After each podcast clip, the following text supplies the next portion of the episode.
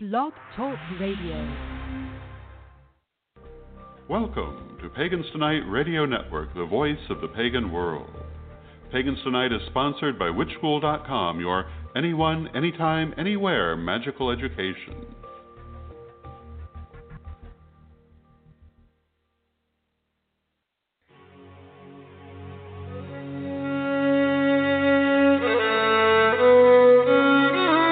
Gracias por acompañarnos.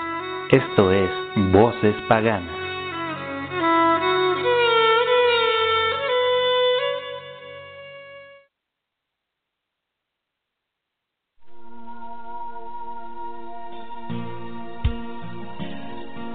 Estás escuchando Voces Paganas con Zeta Pendragón, Julio Barahona y Aira Alceret. Voces Paganas, la magia de las ondas.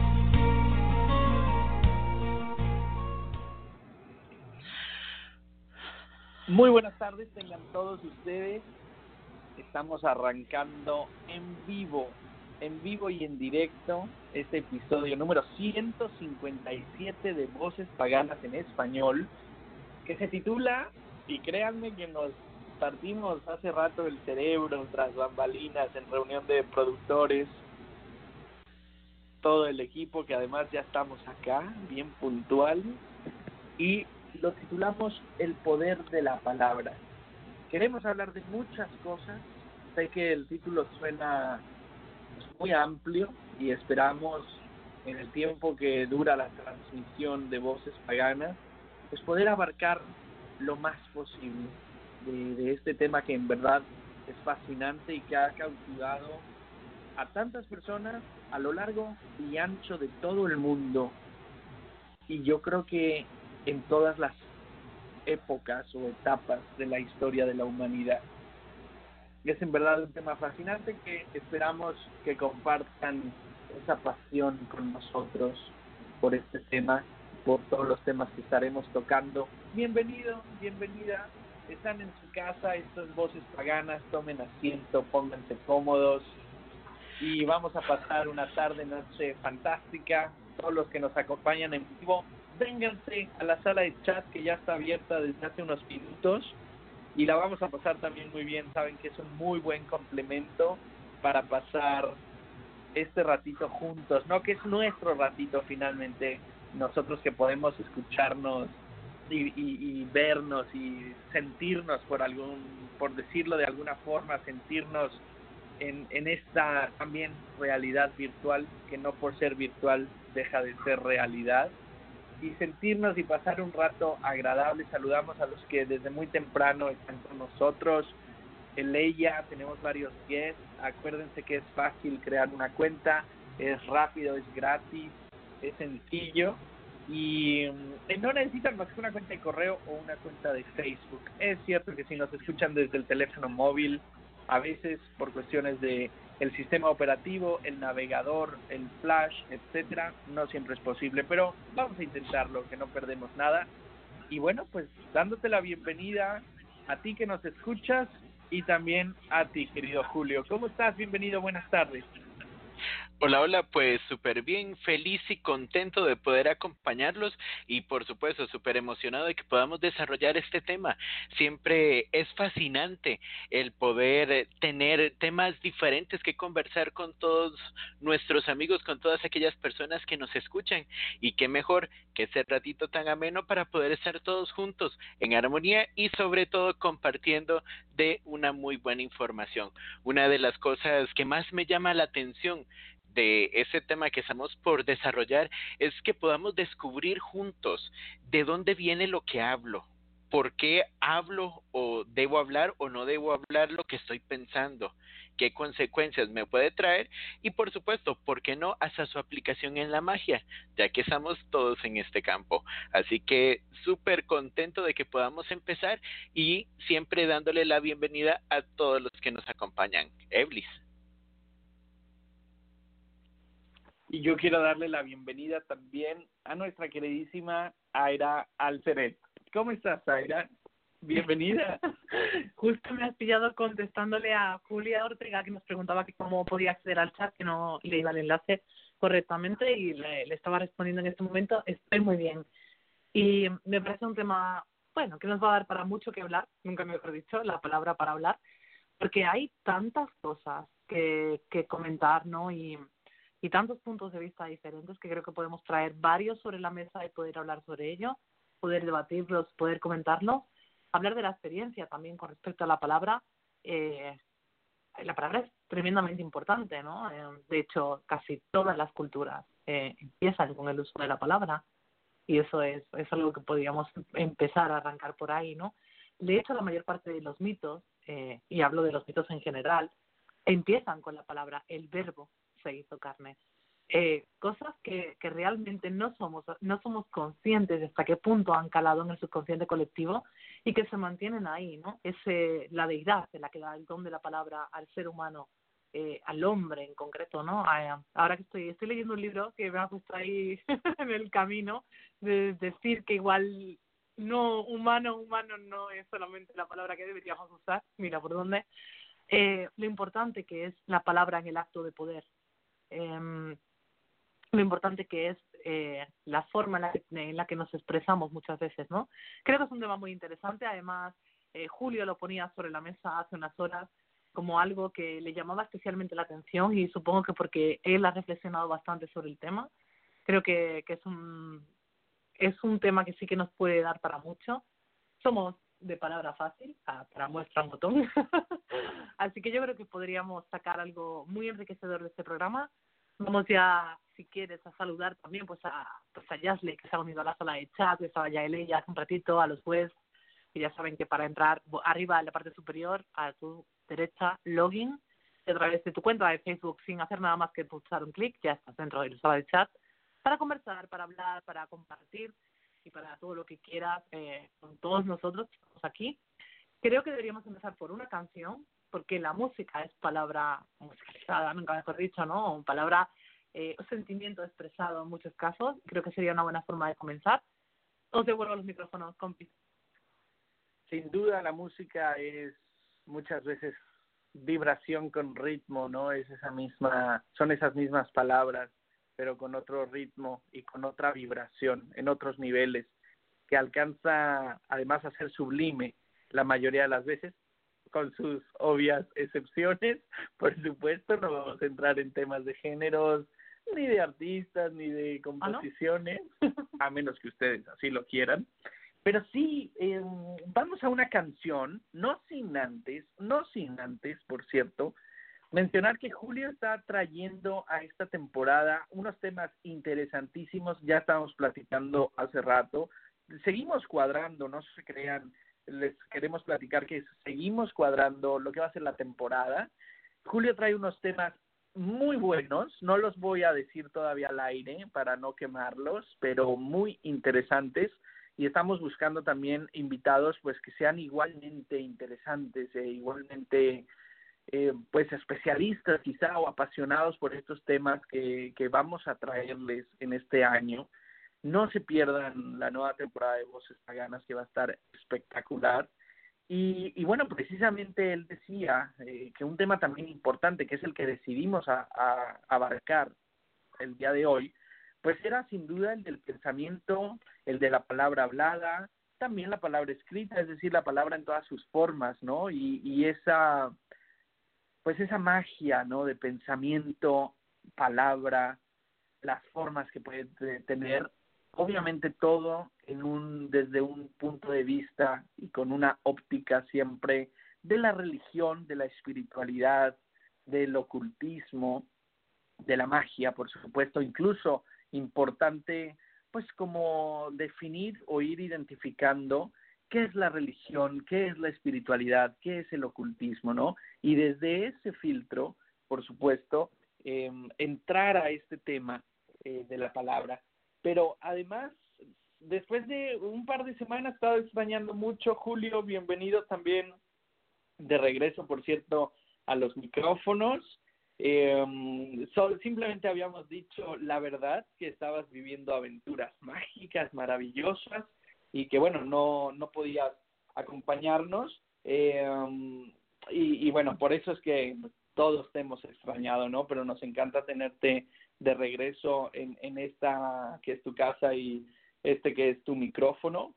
Y, y por supuesto, bueno, pues felicitar a todos los que celebramos Involk, los que celebraron Lamas en el hemisferio sur, a todos los cumpleañeros, a toda la gente que está cumpliendo años, ya sea en días pasados o justamente este fin de semana o en días futuros, es la semana porque no nos volvemos a ver hasta el próximo domingo.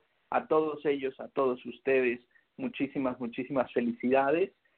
Estamos viviendo tiempos súper interesantes, pasamos una, una luna poderosísima y para muchos, eh, pues bueno, hubo de todo, ¿no? Había gente que estábamos muy, muy entusiasmada y había gente también que pues llamaba un poquito a la cordura, ¿no?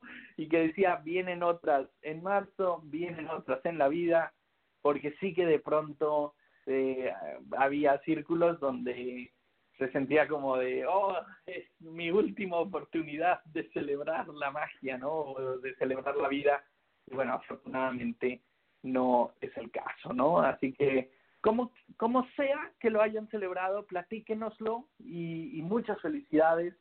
Eh, de este lado, pues viviendo ritos muy mágicos, rituales muy mágicos y, continuando conociendo personas maravillosas.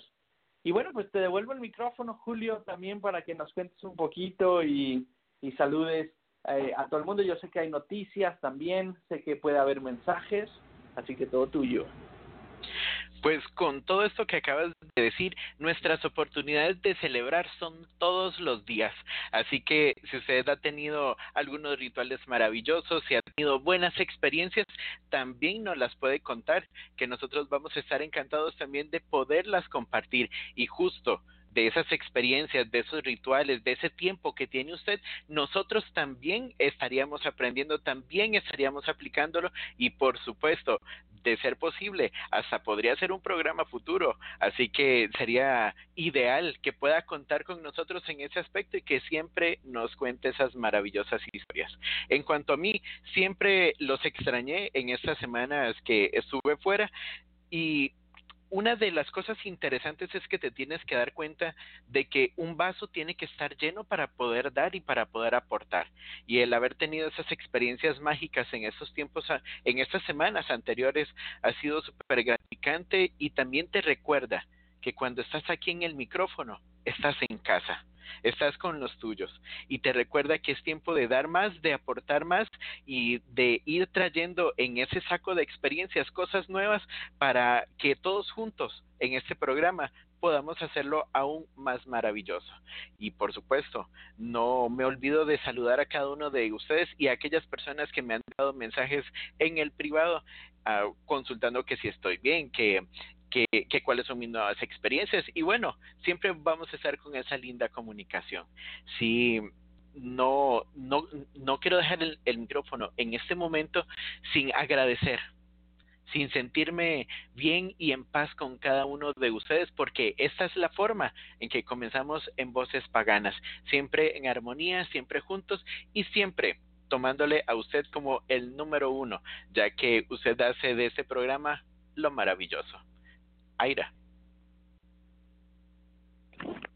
Pues así es. Y creo que dicho esto, re bienvenidísimo a casa. Como tú dices, bien sabes que estás en casa. Por cierto, casa llena, nueve chatines actualmente en la sala de chat. Saludamos a Irvis, que no lo habíamos saludado, a Julia, que tampoco, a Eusebio, y a toda esa gente que se está uniendo ya a través de Blog Radio en esta sala de chat donde vamos a estar compartiendo y abrazándonos y charlando y contándonos cosas. Pero primero vamos a ir a una pequeña pausa musical. Esta canción que hemos elegido, que tiene que ver con la palabra de alguna manera, se llama Las palabras de Ecate, eh, de Ecatesión. Eh, en inglés, por supuesto, que no lo voy a decir, ya mi compañero después lo dirá a la vuelta. Esto es Voces Paganas, este es el programa 157. No te despegues.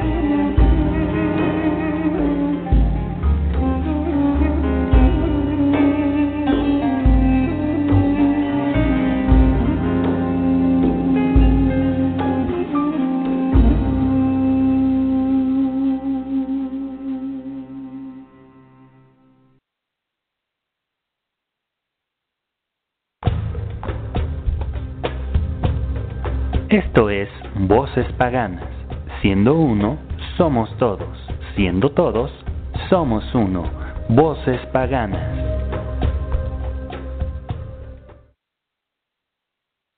Estamos de regreso, queridos hermanos y hermanas, y escuchamos una canción preciosa, preciosa que platicábamos en la sala de chat. Tenía yo creo que más de dos años, quizá cumpliendo los tres años que no transmitíamos a través de voces paganas. Es una canción muy bonita, se llama La palabra de Hécate de Festion. Y es una canción que no sé si recuerden, hubo un episodio dedicado al grupo de Ecate, Ecatation, me parece que se llamaba el grupo, ahora me parece que cambió de nombre. Em, han pasado obviamente muchas cosas en tres años y creo que los integrantes, bueno, finalmente han ido fundando nuevos proyectos. Me parece que siguen con el proyecto felizmente de Ecatation, lo cual nos da mucho gusto. Y son hermanos, son hermanos de Venezuela. Digo eran porque ya no residen en Venezuela, interesantemente, ahora están en, en, otro, en otros países, en otras ciudades. Y bueno, todo nuestro cariño eh, para ellos y para todos nuestros hermanos venezolanos. Muchos eh, sabemos que, pues que están teniendo que hacer cambios difíciles en, en, su vida y, y tomando la difícil decisión de, de, de migrar, ¿no? Como, como muchas personas lo, lo han tenido que hacer a lo largo de, pues de la vida y de la historia ¿no? del mundo. Y bueno, eh, parte de parte de, la importancia, yo creo, del apoyo de la comunidad, del apoyo también como seres humanos, y lo hemos platicado muchas veces y lo hemos vivido muy de cerca con una de nuestras hermanas de la comunidad de voces paganas, me refiero a Wicángel, eh, experiencia, ¿no? porque mudarse a otro país, iniciar otra vida, eh, no es fácil. Entonces, creo que este episodio, fíjense, creo que puede ser muy interesante también desde ese aspecto, desde esa luz, porque vamos a hablar de, de lo importante que son las palabras y los pensamientos en nuestras vidas y, y cómo las moldeamos. Y esto va a ir a temas, va a tocar el tema de la magia, por supuesto, va te, va a tocar temas de hermetismo, por supuesto, y va a tocar eh, el tema del arte de vivir en general, de cómo decidimos vivir. Yo así es como me gustaría delinear, bueno, y eh, junto a la descripción previa que, que hice, eh, y que en verdad creo que es un tema que ha fascinado a la humanidad desde que el hombre es hombre, y así lo delinearía. ¿Qué dirías tú, Julio? Sí, por supuesto, concuerdo contigo. Creo que se debería comenzar por el por la vivencia general, porque la vivencia general es quien te ha definido en la sociedad a cómo te estás moviendo. Sin embargo, esa parte de vivencia general de lo que piensas, de lo que dices, de lo que haces, te lleva a un estilo de vida. Y ese estilo de vida, de vida a nosotros nos está llevando al camino de la magia. Así que es toda una cronología y pues estaríamos conversando de ello. Y sí, por supuesto, um, sin dejar atrás el tema que nos planteaba nuestra querida, nuestra querida Aira, en donde cómo ha comenzado todo, desde el, desde el pensamiento del dios y la diosa hasta lo que tenemos nosotros hoy, ya que comenzó con ese pensamiento, se continúa hablando y nosotros seguimos aquí. Aira.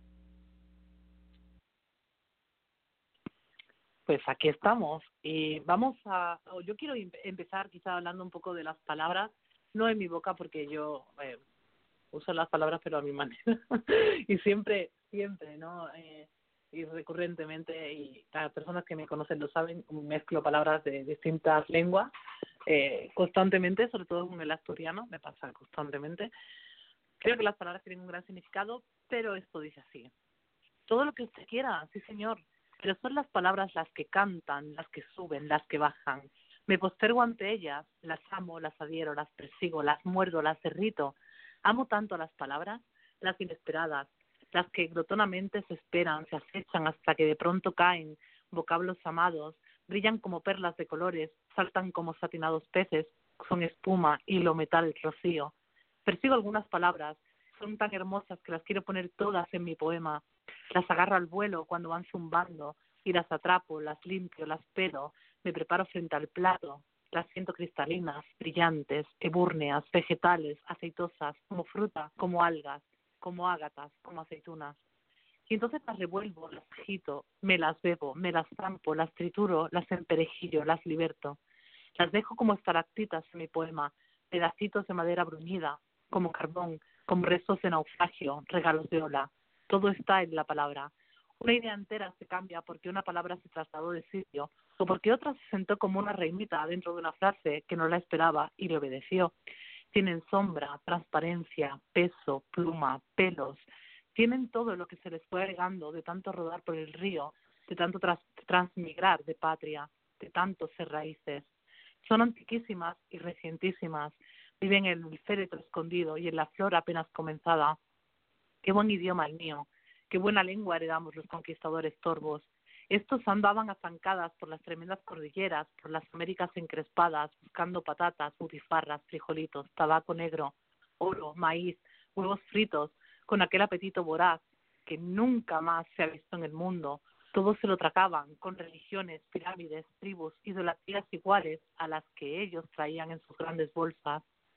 Por donde pasaban quedaba arrasada la tierra, pero a los bárbaros se les caían de las botas, de las barbas, de los yelmos, de las cerraduras, como piedrecitas las palabras luminosas que se quedaron aquí resplandecientes, el idioma.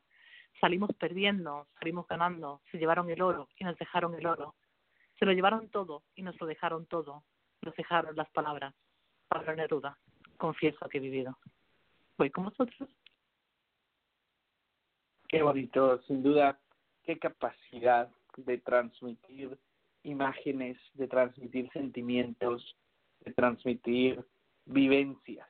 ¿no? Y es que yo creo que deja de manifiesto tanto, tanto este bello escrito que, que compartiste en Neruda como eh, cualquier poesía, cualquier eh, cuento, cualquier historia que queramos aquí compartir, siempre va a dejar de manifiesto que sin las palabras, pues la verdad es que sería muy diferente nuestra existencia, ¿no? Finalmente es es esa moneda de cambio que todos utilizamos para expresarnos y es fundamental. No estoy diciendo que sea lo único y evidentemente no lo es, pero sí que es muy conveniente y sí que es fundamental para expresar cómo nos sentimos, expresar lo que vivimos, dejarlo registrado, etcétera, ¿no? O sea, el mundo no podría ser el mismo sin las palabras.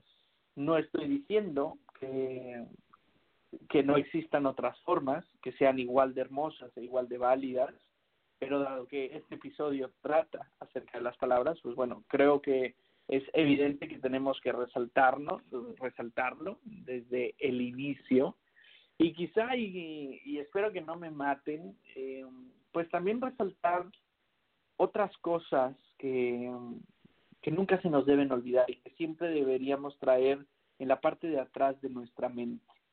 Acaba Aira, yo creo, como de manifestar pues una gran verdad acerca de la palabra escrita o la palabra hablada, que es un poco así como el tiempo, ¿no? Que todos decimos, es que el tiempo es muy necesario y es fundamental para el ser humano, porque sin el tiempo no podríamos ordenar pasado, presente y futuro, y finalmente todo estaría mezclado en el caos y no podríamos trabajar en nuestras metas, en nuestras lecciones, en nuestros aprendizajes, porque necesitamos del tiempo, ¿no?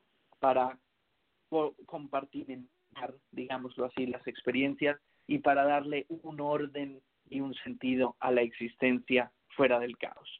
Ahora nos comparte esta hermosa pieza de Neruda que deja del fiesto que así como decimos del tiempo, pues quizás sin el lenguaje, sin la palabra, sin la palabra escrita o hablada, pues también sería muy caótica nuestra existencia, mucho más difícil, mucho más lenta y, y mucho, muy diferente finalmente, ¿no? Si no tuviéramos esa forma de expresarnos, de comunicarnos, de dejar registrada la historia, la historia de la humanidad y la historia propia, personal.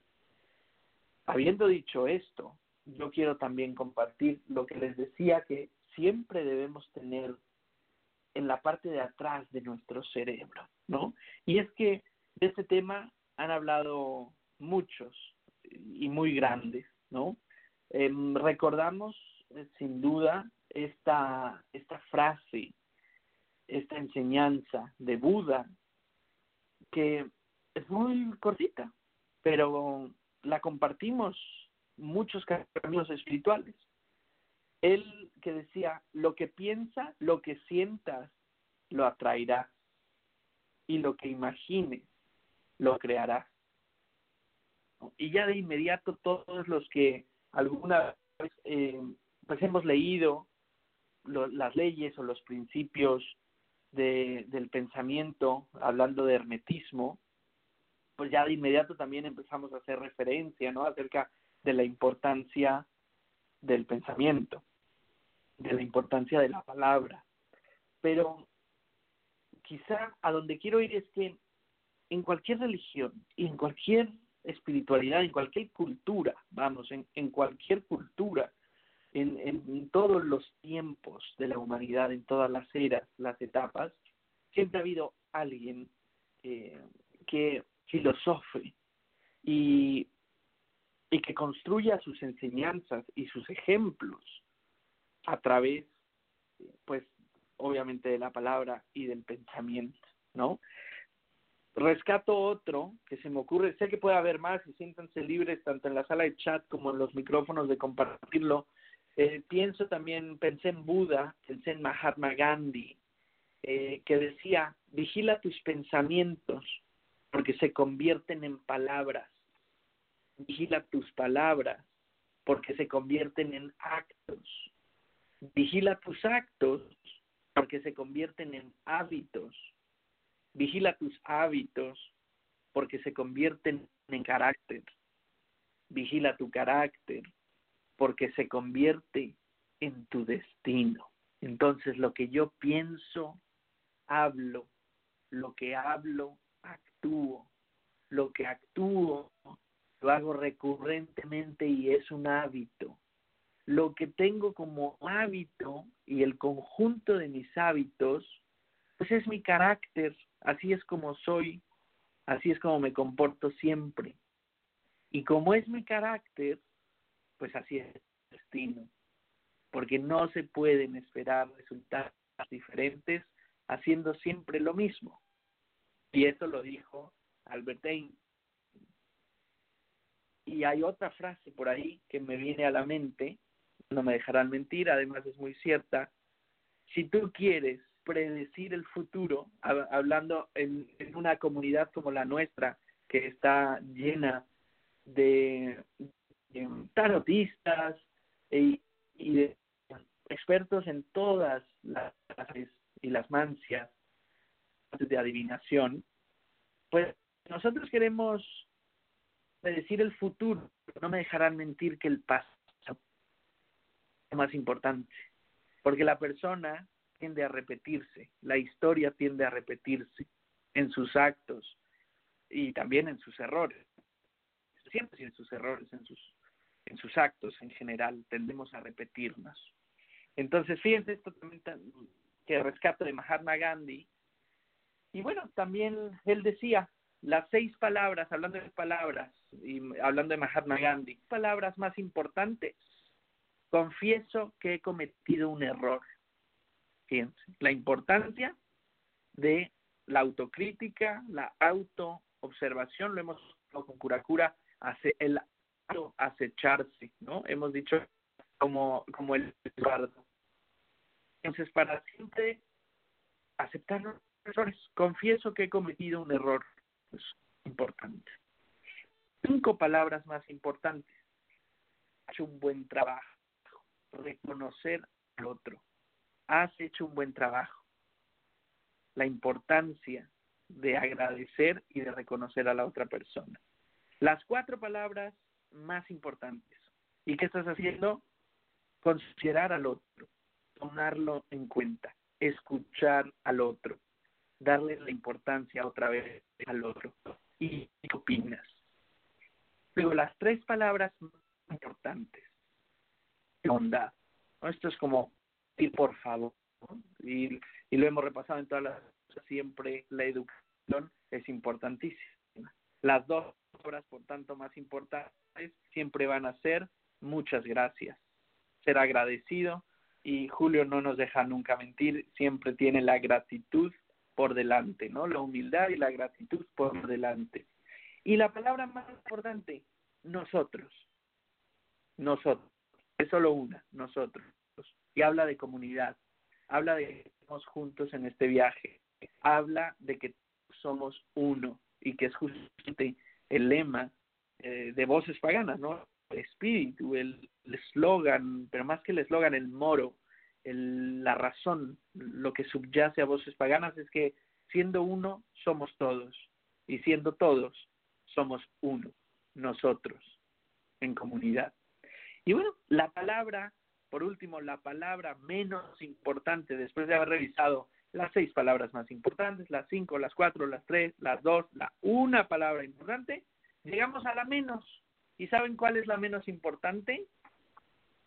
Yo. La palabra menos importante es yo. Y esto es algo de lo que hemos hablado mucho en Voces Paganas, que, han, que hablan, han hablado grandes maestros espirituales y hablan todavía en la actualidad y los mencionaremos en un rato, el ego, el ego es nuestro gran reto y es lo que tenemos que aprender a manejar, ¿no? No lo podemos eliminar, no se puede, simplemente no se puede, pero sí que se puede aprender a identificarlo, a controlarlo y a trabajar con él, porque es uno de los maestros que tenemos en esta vida. Voy contigo, Julio, después de este speech. y perdón por monopolizar, ya estoy sintiendo tu mirada. no hay ningún problema. A nosotros nos encanta escucharte.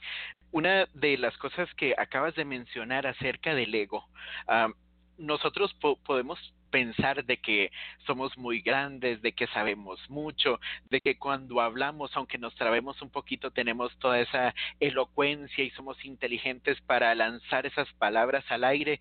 Sin embargo, podríamos estar simplemente inflando nuestro ego y tal vez de todo lo que dijimos, solo una pequeña parte era importante, y esa pequeña parte era la que no se refería a nosotros. Por eso hay que tomar en cuenta de que las palabras que estamos diciendo, que estamos lanzando al universo, tienen que venir desde nuestro interior y para poder llegar a ese tipo de pensamiento, para poder reflexionar lo que voy a decir, tengo que conocerme a mí mismo. Y cuando yo me empiezo a conocer, cuando empiezo a dar ese siguiente paso para darme cuenta de que no solo existo yo y que no solo yo soy importante, estoy dando paso a dar las palabras correctas. ¿Por qué? Porque me salgo de ese yo y me pongo en ese nosotros. La palabra tiene tanto poder que con la palabra podemos ayudar o podemos acabar con alguien con la palabra nosotros podemos ayudar a sanar a alguien o con esas palabras podríamos enfermarlo más.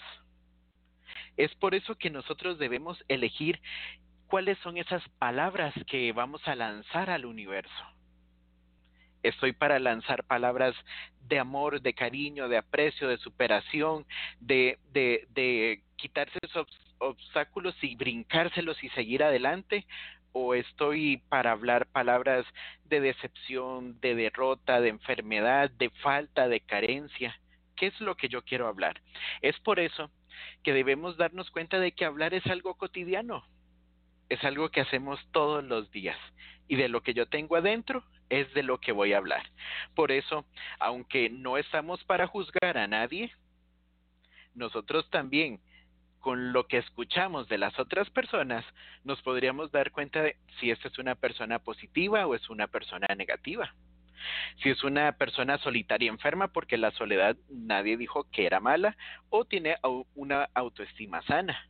o si esta persona es rica en sabiduría, en salud, en prosperidad, o está siendo pobre con esa autoestima y no lo está llevando a ninguna parte.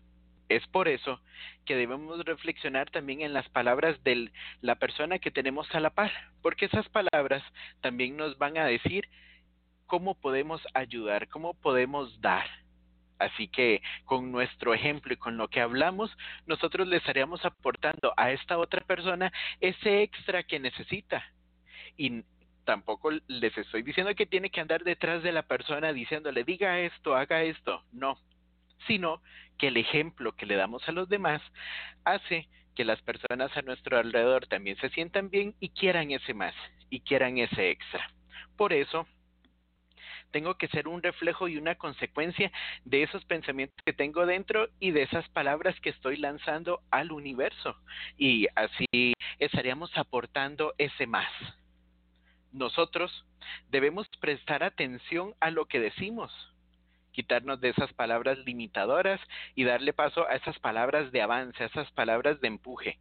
Ahora, con eso también tenemos que tomar en cuenta de que reflexionamos en nuestro interior, nos conocemos y si necesito callar, callo. En el momento en que callo y reflexiono y estoy en silencio, estoy listo también para esos nuevos pensamientos y lanzarme al universo. Porque no soy solamente yo. Aira. Fíjate que te estaba escuchando y estaba pensando, yo tengo un amigo, muy buen amigo, Eon de la Estrella, le mando un saludo muy grande, que siempre decía que no es lo que entra por la boca del hombre lo que lo corrompe, sino lo que sale de ella. Y es que eh, el uso de la palabra a, todos, a todos los niveles, no solo a, eh, al nivel de comunicación, sino también a, a nivel mágico, es tremendamente importante, ¿no? Eh, y él ella decía a través de la sala de chat, hace un ratito decía, eh, el agradecimiento crea magia instantánea. Yo creo que cuando verbalizamos algo, eh, estamos atrayendo esa realidad, esa verdad a la, al momento que estamos viviendo. Pero también creo que es muy importante la emoción que sigue a la palabra, porque no voy a ser la única que conoce personas que se pueden llenar la boca de grandes palabras y que no signifiquen nada porque no haya detrás un movimiento eh, emocional, una motivación o una voluntad, ¿no?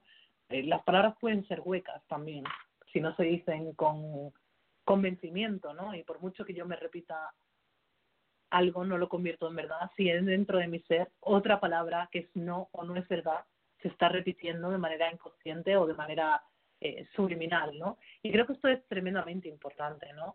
Eh, manifestamos con palabras, pero debemos manifestar lo que estamos sintiendo y pensando. Si no, entramos en ese conflicto de, de eh, estar Mm, no haciendo coherencia con nosotros mismos, ¿no?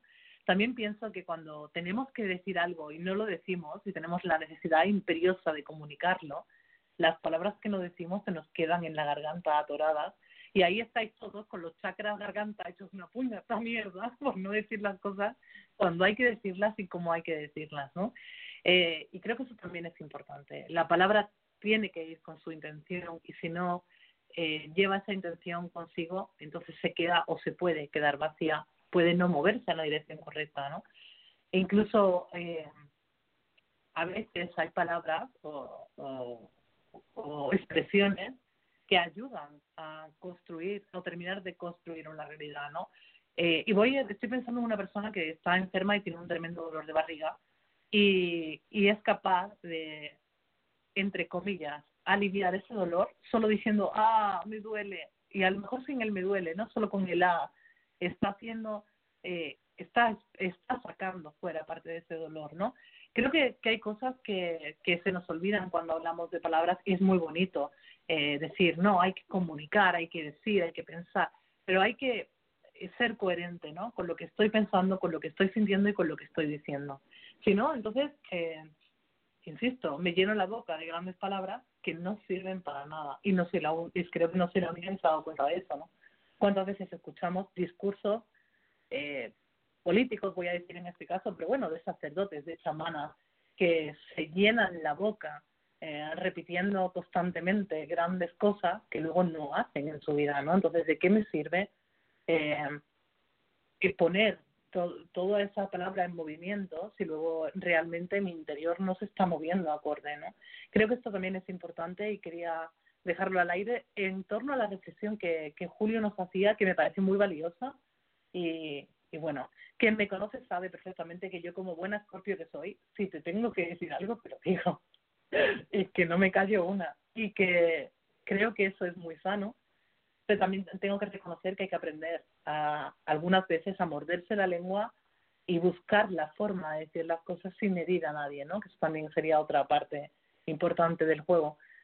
Pero expresarse siempre es, necesario, ¿no? Y, y, el ser humano se ha estado expresando desde el inicio de, de su existencia, así fuese a través de pinturas en paredes de piedra o, o a través del lenguaje o, o si no lenguaje formal, un lenguaje semiformal que, que crearan, así como lo hace cualquier otra especie eh, en, en toda la Tierra, ¿no? Incluso las plantas.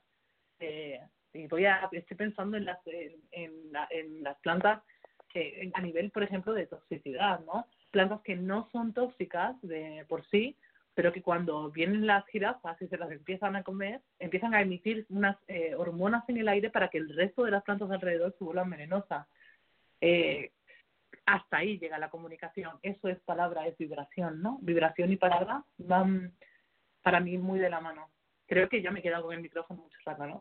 Adelante, No, está muy interesante cómo, pues, del tema de la palabra podemos ir al tema de la comunicación y de las distintas formas de comunicación que existen, como bien dices, no solo en el ser humano, sino en toda la creación, en, en, en todo lo que existe todo tiene su forma de comunicación, todo tiene su lenguaje y es súper importante. Y en este programa hemos platicado muchísimo, muchas veces, muchos episodios, no me dejarán mentir, pues son sobre la comunicación, por ejemplo, con el mundo de los espíritus o la comunicación con el universo y cómo, lo, cómo nos comunicamos, cómo recibimos esos mensajes, ya sea que los canalicemos o que los aprendamos a percibir y a leer entre líneas, o, que, o que lo recibamos eh, a posta, o bien que nos induzcamos en un estado tal para ir en búsqueda de esos mensajes y de esa comunicación.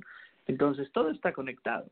Estaba pensando, fíjate, en también en cómo la palabra puede forzar a la voluntad. Igual que decimos la palabra es seguir a la voluntad, también puede, puede obligar a la voluntad a seguir a la palabra. Si yo me acostumbro a dar gracias constantemente, acabaré siendo una persona agradecida que pensará en agradecimiento simplemente por el hecho de repetir esa palabra, ¿no? Eh, o, si yo eh, si yo soy una persona que estoy triste, pero me esfuerzo a sonreír, mi cerebro no distingue si yo sonrío porque estoy contenta o sonrío porque porque estoy forzando esa sonrisa y la serotonina funciona igual. Entonces, a veces las palabras creo que también pueden funcionar en ese sentido. Da igual si yo tomo conciencia en un momento dado de una palabra que estoy repitiendo de manera automática, al final le estaré dando ese foco de conciencia. ¿Qué pensáis? Me recordó una conversación y volteé a ver si teníamos en la sala de chat a Cristalos, pero una conversación que estábamos teniendo con Cristalos respecto a la, a la fisionomía Cristal pregunta o preguntaba respecto a la fisionomía que, que muchos además en la comunidad de voces paganas y en la sala esta noche es un tema que han estudiado y que han vivido. Preguntaba, oye, ¿qué pasa con las cirugías plásticas? ¿Qué pasa con las cirugías estéticas? Y además, ¿qué pasa con los cambios? ¿Van de adentro hacia afuera o de afuera hacia adentro? En el caso de la fisionomía, por ejemplo, ¿qué es lo que cambia primero? cambia mi carácter y, cambia mi forma de, de ser y de comportarme y por eso cambia mi cuerpo o primero cambio mi cuerpo y por eso voy a cambiar mi forma de comportarme y mi forma de ser, ¿no? ¿En qué sentido va? Y lo mismo estás preguntando tú con respecto a las palabras. Y es un paralelismo muy interesante, porque nos estás diciendo, bueno, son las palabras las que van a, crear el cambio en, en, el, en el actuar, en la personalidad o en el carácter, o es más bien el carácter y lo que uno hace lo que va a ir cambiando las palabras. Bueno, se me hace un debate muy, muy interesante y yo creo que son ambas. Y, a ver, voy a pasar el, micrófono, por supuesto, eh, Julio, por supuesto, Aira y, y, a la gente que está en la sala de chat. Mm, quiero que sepan que no estoy jugando a la segura, es decir, no estoy queriendo como no equivocarme, ¿no? Eh, y, y, digo, pues ambas, ¿no? de las opciones anteriores, todas como los exámenes de opción múltiple, ¿no? No, yo creo que en verdad son ambas y les voy a decir por qué. Si ustedes, por ejemplo, han ido a que les analicen las letras, eh, su, forma de escribir, eh, su, su escritura manual, cuando su caligrafía, y si además el la persona que los atendió o el terapeuta que los atendió no solo analiza, sino que también te da asesoría y, te deja ejercicios y te da una especie de sesión, eh, llámenla de coaching o, o de asesoría, te va a dejar ejercicios para que tú escribas de una manera específica. Y te va a explicar cómo el simple hecho de forzarte a escribir de una forma determinada o a dibujar las letras de una forma determinada, va a tener un efecto en tu personalidad. También es cierto que te va a explicar que si también es cierto que te va a explicar que si tú estás viviendo X o Y circunstancia en tu vida, sobre todo situaciones quizá de estrés o de desequilibrio o incluso de enfermedad o o estás atravesando por una época caótica, tu caligrafía va a cambiar y, va a ser diferente. Entonces, yo a, a donde quiero ir es que lo vemos en nuestra vida diaria, está ahí presente en nuestra vida diaria, cómo estos cambios o esta comunicación funciona tanto de adentro hacia afuera como de afuera hacia adentro cada vez más el ser humano también entiende, incluso a nivel físico, biológico, químico, celular, y aquí tengo a doctores en la sala de chat, cada vez entendemos más y estudiamos más el entorno y le damos más importancia, por ejemplo, a la membrana de la célula, que es lo que la contiene, qué es lo que la circunda. Así como lo hacemos en la célula, también lo, lo estamos cada vez más estudiando y poniendo atención en lo que se refiere a la sociedad, a la familia, al país, al entorno y a la humanidad finalmente, ¿no? El entorno es muy importante. Por eso siempre también no es, créanme que no son consejos de las abuelitas, tenían consejos muy útiles que uno de pronto las escuchaba o las escucha y puede decir, ay, mi abuelita, qué tierna es, ¿no? O qué inocente es mi abuelita. Eh, o mira mi abuelita, qué ocurrente, quién sabe de dónde saca esa sabiduría, ¿no? Y, y de pronto escuchabas frases como, ten cuidado con quien te juntas, ¿no? O no me gustan esas amistades. O el que se junta con lobos, aullar se enseña, ¿no? O aullar aprende. Cosas así que hacen referencia precisamente al entorno. Y no es solo porque el ser humano tienda a copiar hábitos, a malas costumbres, tienda a adoptar malas costumbres y que aprendamos además por repetición y aprendamos por lo que vemos y que se nos antoje lo que vemos. También créanme que tiene una lectura y tiene una connotación a niveles energéticos, a niveles eh, de vibración, de energía, de incluso kármicos, ¿no? De, acontecimientos. Entonces, yo creo que hay muestras, o hacia donde quiero ir, es que hay muestras que funciona en ambos sentidos. Por ejemplo, en el caso de la fisionomía, y no sé eh, si me si comparten esta opinión, o sea, yo creo que tanto la persona, al momento en el que toma la decisión que quiere modificar su, su aspecto, va a modificar también cosas en su forma de ser, en su forma de comportarse, en su sentir, ¿no? Para bien y para, y para mal, vemos ejemplos eh, de todos los casos.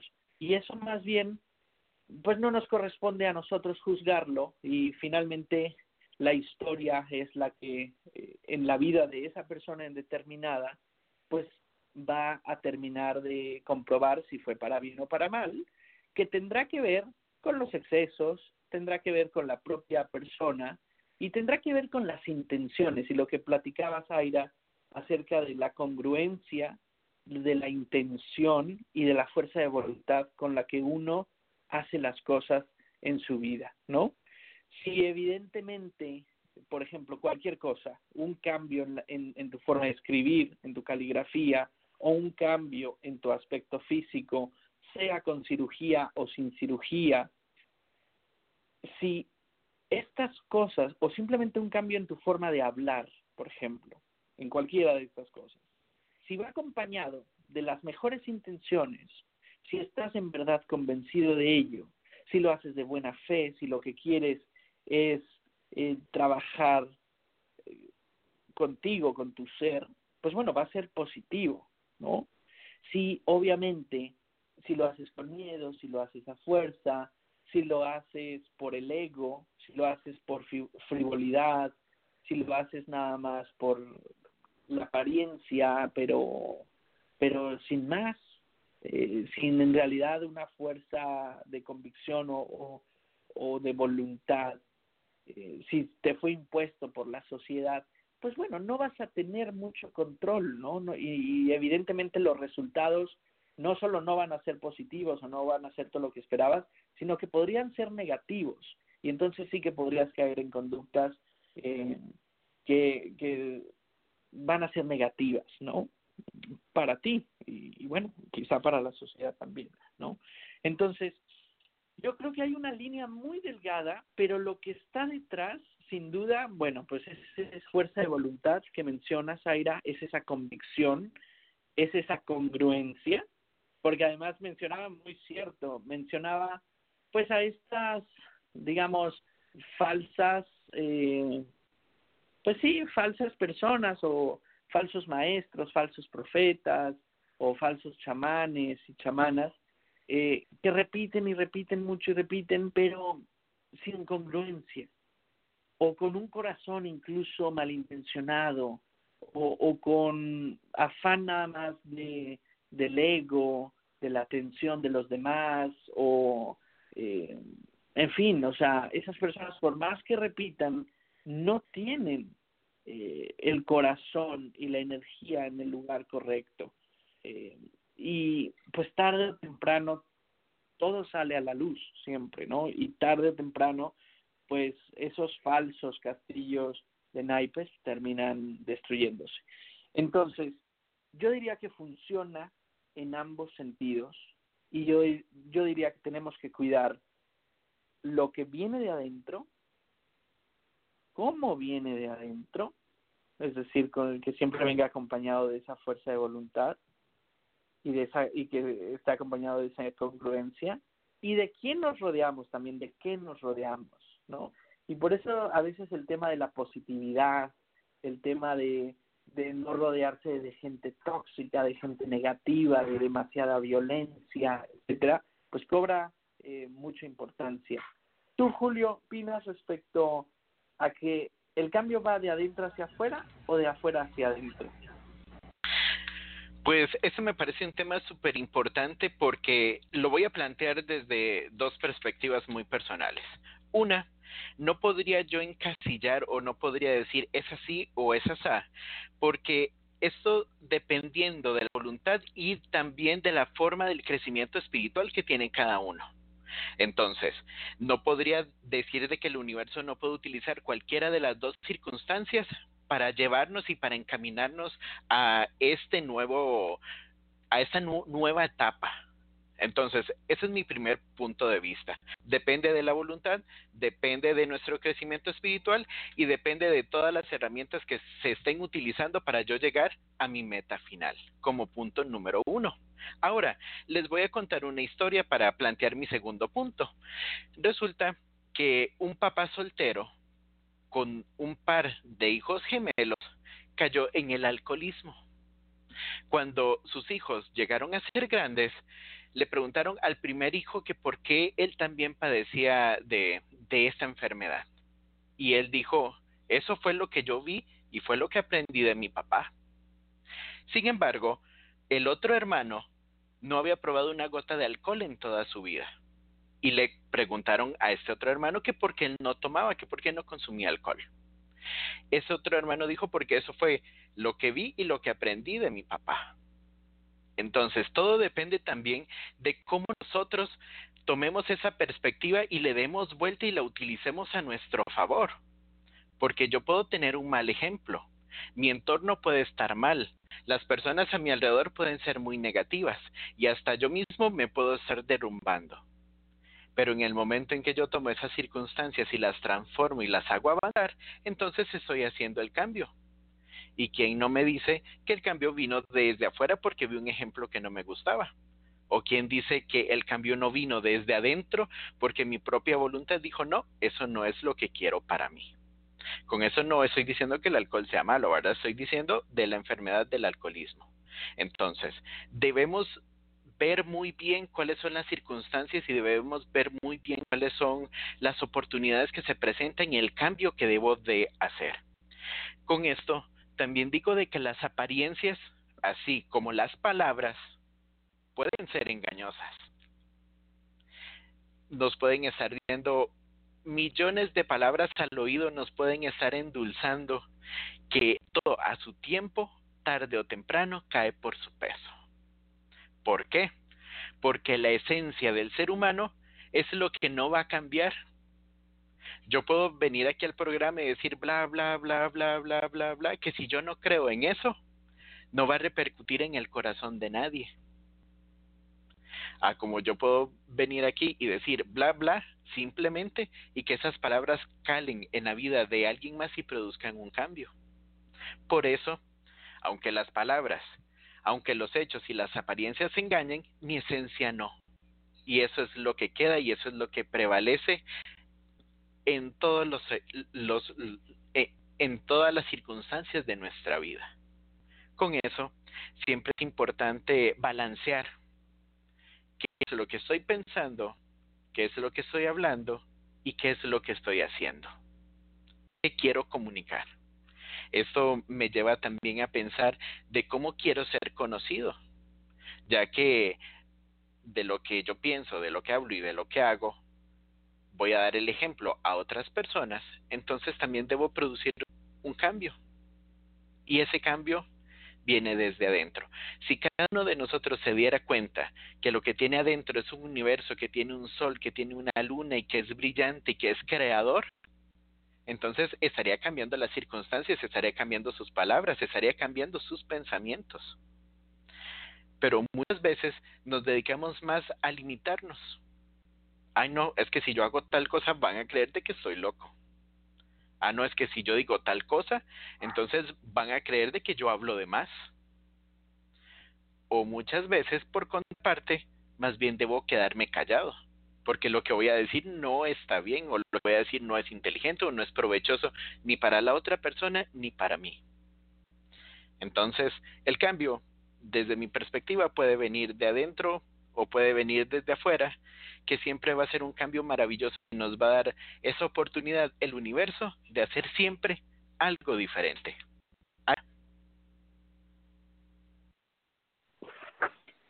Pues fíjate que eh, todo esto que estamos diciendo realmente es muy interesante y estamos entrando en el tema, ¿no? Y ya hemos puesto sobre la mesa un montón de cartitas distintas para, para poder ir tirando de esos hilos para las personas que nos están siguiendo, que son muchas y que seguro están al pendiente igual que estoy yo, los Eagles van ganando por 15 a los Patriots en este momento en la Super Bowl, ya lo dejo dicho. Y bueno, eh, sobre el tema de la palabra, fíjate que estaba pensando, en la magia es tremendamente importante la palabra, cómo las usamos y, y cómo em, decimos las cosas, no solo eh, la palabra que estamos usando, sino muchas veces el, el tono que usamos, ¿no? Porque, de hecho, y no me dejaréis mentir, estoy segura de que vuestros, eh, en vuestros caminos, una de las cosas que habéis asentado es la forma eh, en la que colocamos la voz a la hora de invocar, por ejemplo,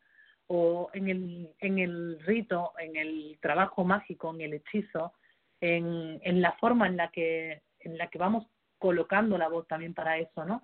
Incluso cuando leemos, leemos en tonos distintos, la palabra eh, implica también el tono de la voz, ¿no? Muy contigo, Evelyn.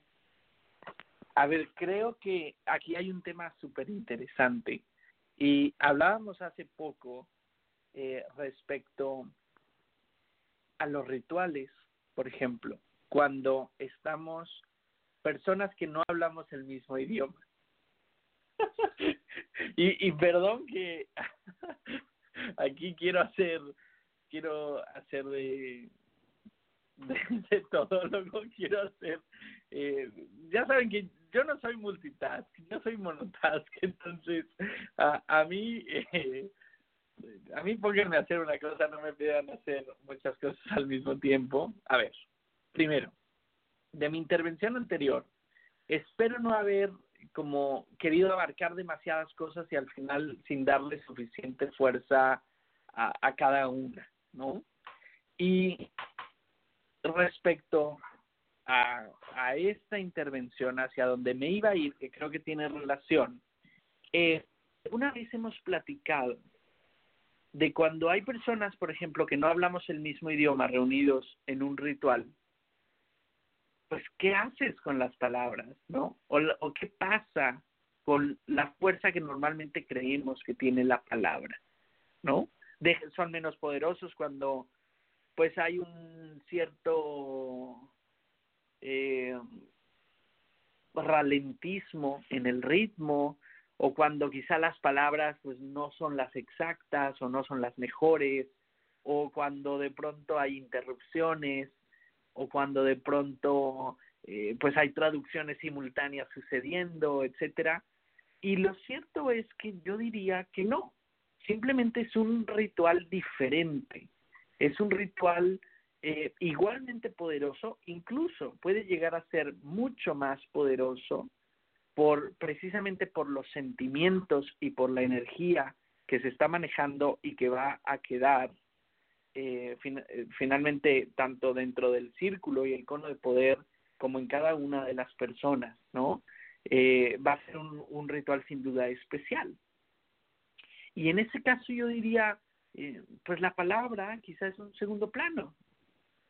En otros rituales puede ser, y estoy pensando, eh, pues sí, que sí, que la, la palabra pueda tener eh, un, un primer plano de importancia y quizá también hay que hablar, bueno, de los diferentes tipos de rituales y de magia, ¿no? Eh, estoy pensando quizá magia ceremonial, sin duda la, la palabra va a ser muy importante, o para otras religiones u otras tradiciones, sin duda va a ser muy importante.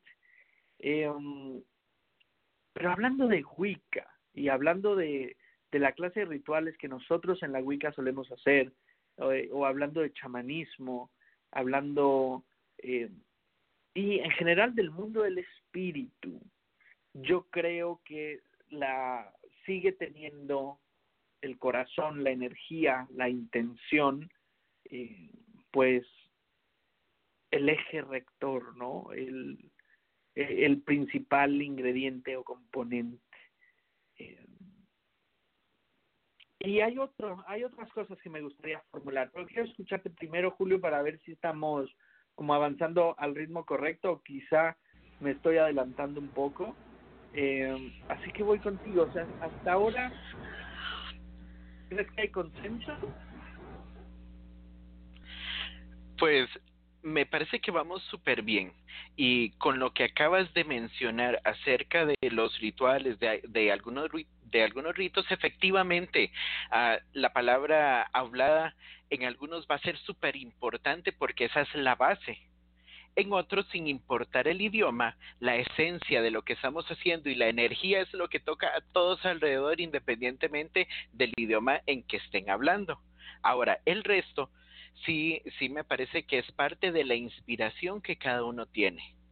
Y cuando esa inspiración sale, es la que comunica y es la que llena de energía todo ese lugar. ¿verdad? Así que me parece que vamos súper bien con, con, con, ese tema. Ah, sí, he visto algunos comentarios muy, muy, muy interesantes en la sala de chat, de los cuales ah, voy a estar tocando un punto un poquito más adelante para desarrollarlo primero un poquito en mis notas. Y por supuesto, todavía encantado de estar con ustedes.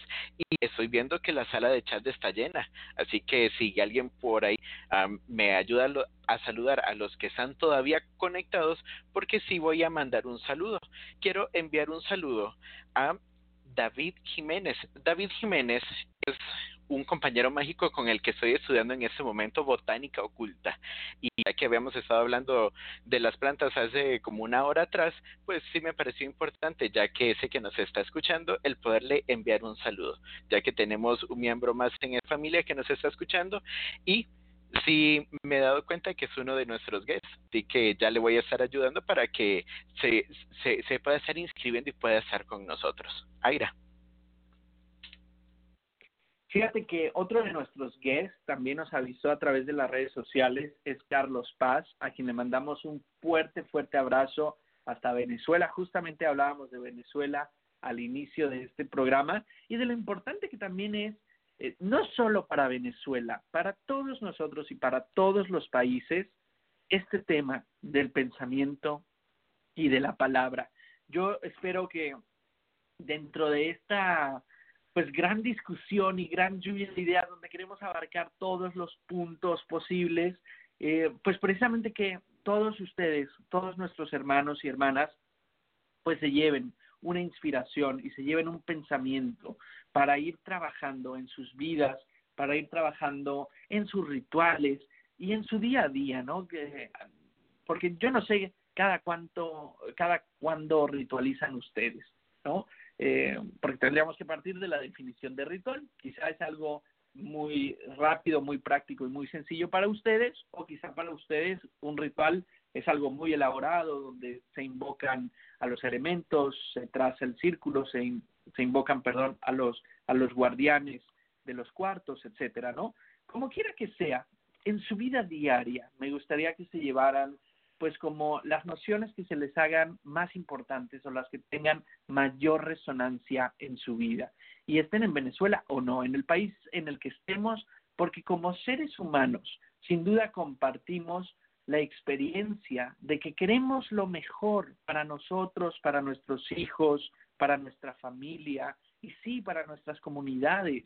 Nuestras comunidades, no solo la de voces paganas, sino o sea, nuestra ciudad, nuestro país, nuestros eh, congéneres seres humanos, ¿no? Finalmente hacia, hacia, hacia allá debemos ir, ¿no? Estamos todos juntos de gran bote llamado humanidad, llamado planeta Tierra, en este maravilloso ser viviente, eh, que además solo tenemos uno que llamamos casa y que tenemos que cuidar, ¿no?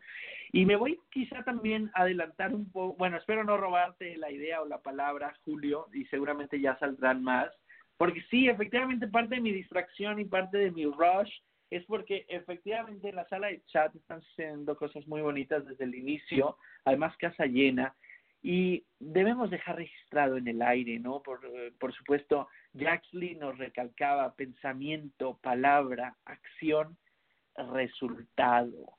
Y todo esto en una aritmética el pensamiento, la palabra, la acción y el resultado, pues van a resultar en experiencia y en sabiduría, irremediablemente. El ella nos compartía el agradecimiento, crea magia instantánea. hablando de definiciones universales de magia, de ritual, el agradecimiento es una magia instantánea. Hoy le pedí ahí a Aira que, que lo compartiera al aire. Ángela nos dice, muy importante la palabra en la magia. Eh, Julia nos compartía, la palabra es creación y en eso, junto con Ángela, eh, coincidían. Las palabras crean nuestra propia realidad ella les decía, nuestras palabras fluyen con nuestra intención y nuestro poder. Y sí, fíjense que debe de haber esa triada, tiene que haber eh, ese compartir entre palabra, intención y poder. No tienen que estar dirigidas hacia, hacia la misma dirección, valga la redundancia, ¿no? Hacia la manifestación, como bien decía Jaxley. Irvis decía, y aquí ya me están levantando eh, la mano tras bambalinas para pasar los micrófonos, pero Irvis decía, las palabras crean y con ellas estamos creando a cada rato y por eso es importante usarlas, dice Jaxley, importantísimas para la magia. Y, y bueno, aquí ya tengo demasiadas manos levantadas, voy con la primera a ir al ser que me levantó la manita.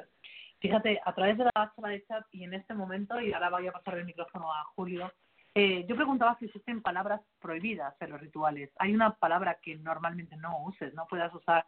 Y nos decía y creo que más que prohibido es el eh, entender el cuidado que debe tenerse, ¿no? Cuando se usan determinadas palabras. Y me hacía pensar precisamente en la referencia que quizás más repetimos, sobre todo cuando eh, nos encontramos con personas que están iniciando en el mundo de la magia y nos preguntan, creo que lo que más les repetimos es, ten cuidado con lo que pides, o ten cuidado con lo que deseas, o ten cuidado con lo que eh, em, verbalizas, eh, porque finalmente así, así va a ser, ¿no?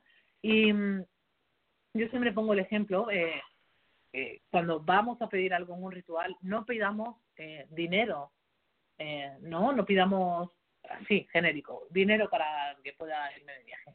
Porque a lo mejor lo que va a pasar es que va a morir un ser querido y vas a heredar y no, no seguro que no era lo que tú estabas buscando, ¿no? O cuando la gente me dice, voy a hacer un hechizo para atraer el amor, eh, probable, puede ser que te regalen un perrito, que te va a querer mucho, pero probablemente no es lo que tú estabas buscando. Cuanto más cerramos, más acotamos, ¿no? Más, eh, más descriptivos somos con lo que estamos buscando, más focalizamos, ¿no? Eh, volviendo un poco a esa idea que tú estabas dando, Eblis, de a través de la sala de chat, los compañeros compartan con nosotros, eh, finalmente más eh, estamos dirigiendo esa energía hacia la realidad que queremos atraer a nuestra vida, ¿no?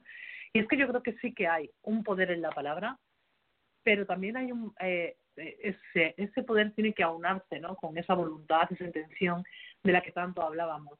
Dice Jasley, eh, hay que evitar decir no. Yo siempre digo que el universo no entiende el no. Entonces, eh, yo intento también no usar ese no dentro de, de mis peticiones o mis rituales, pero por una convicción personal. Creo que cuando eh, yo creo algo así, realmente lo estoy poniendo en marcha dentro del mecanismo que es mi vida, ¿no? Entonces, eh, pues no lo uso, pero si otras personas lo usan y les sirven, yo, siempre digo que eh, nosotros en voces compartimos información, pero no sentamos cátedra. Eh, no queremos que no queremos dejar eh, visto algo al aire que sea siempre así irremediablemente, inamoviblemente escrito en piedra y para todo el resto de la existencia, ¿no? Sino, bueno, son opiniones y ideas que tenemos un poco al respecto. Creo que la palabra es, es muy importante dentro de la magia porque eh, nos ayuda a poner en marcha el mecanismo que luego que la magia es en sí, ¿no? O sea, yo tengo una intención o una emoción que movilizo y canalizo hacia afuera y la forma que tengo de hacerlo, en mi caso, es a través de la palabra, ¿no? Y creo que, que es eh, puede ser escrita, puede ser eh, hablada, puede ser pensada, pero me hace falta, ¿no? Finalmente, el pensamiento es, es un conjunto de cosas que se van moviendo dentro de mi cabeza a la vez y que eh, para ordenarlo, para poder ponerlo en, en, orden, tengo que pasarlo por el filtro de la palabra o de la imagen que, que, que quiera dentro de mi cabeza, ¿no? Eh, voy contigo, Julio, que me voy por la rama. Pues excelente. Uh, en cuanto a lo que has dicho, sí me sorprendió mucho y me dio mucha risa porque ya te iba a decir que nos contaras la historia del perrito que nos van a regalar si vamos a pedir amor. Porque efectivamente debemos ser muy congruentes y tenemos que pensar muy bien qué es lo que estamos pidiendo y cómo lo estoy pidiendo, la entonación y la inspiración en la que lo estoy haciendo.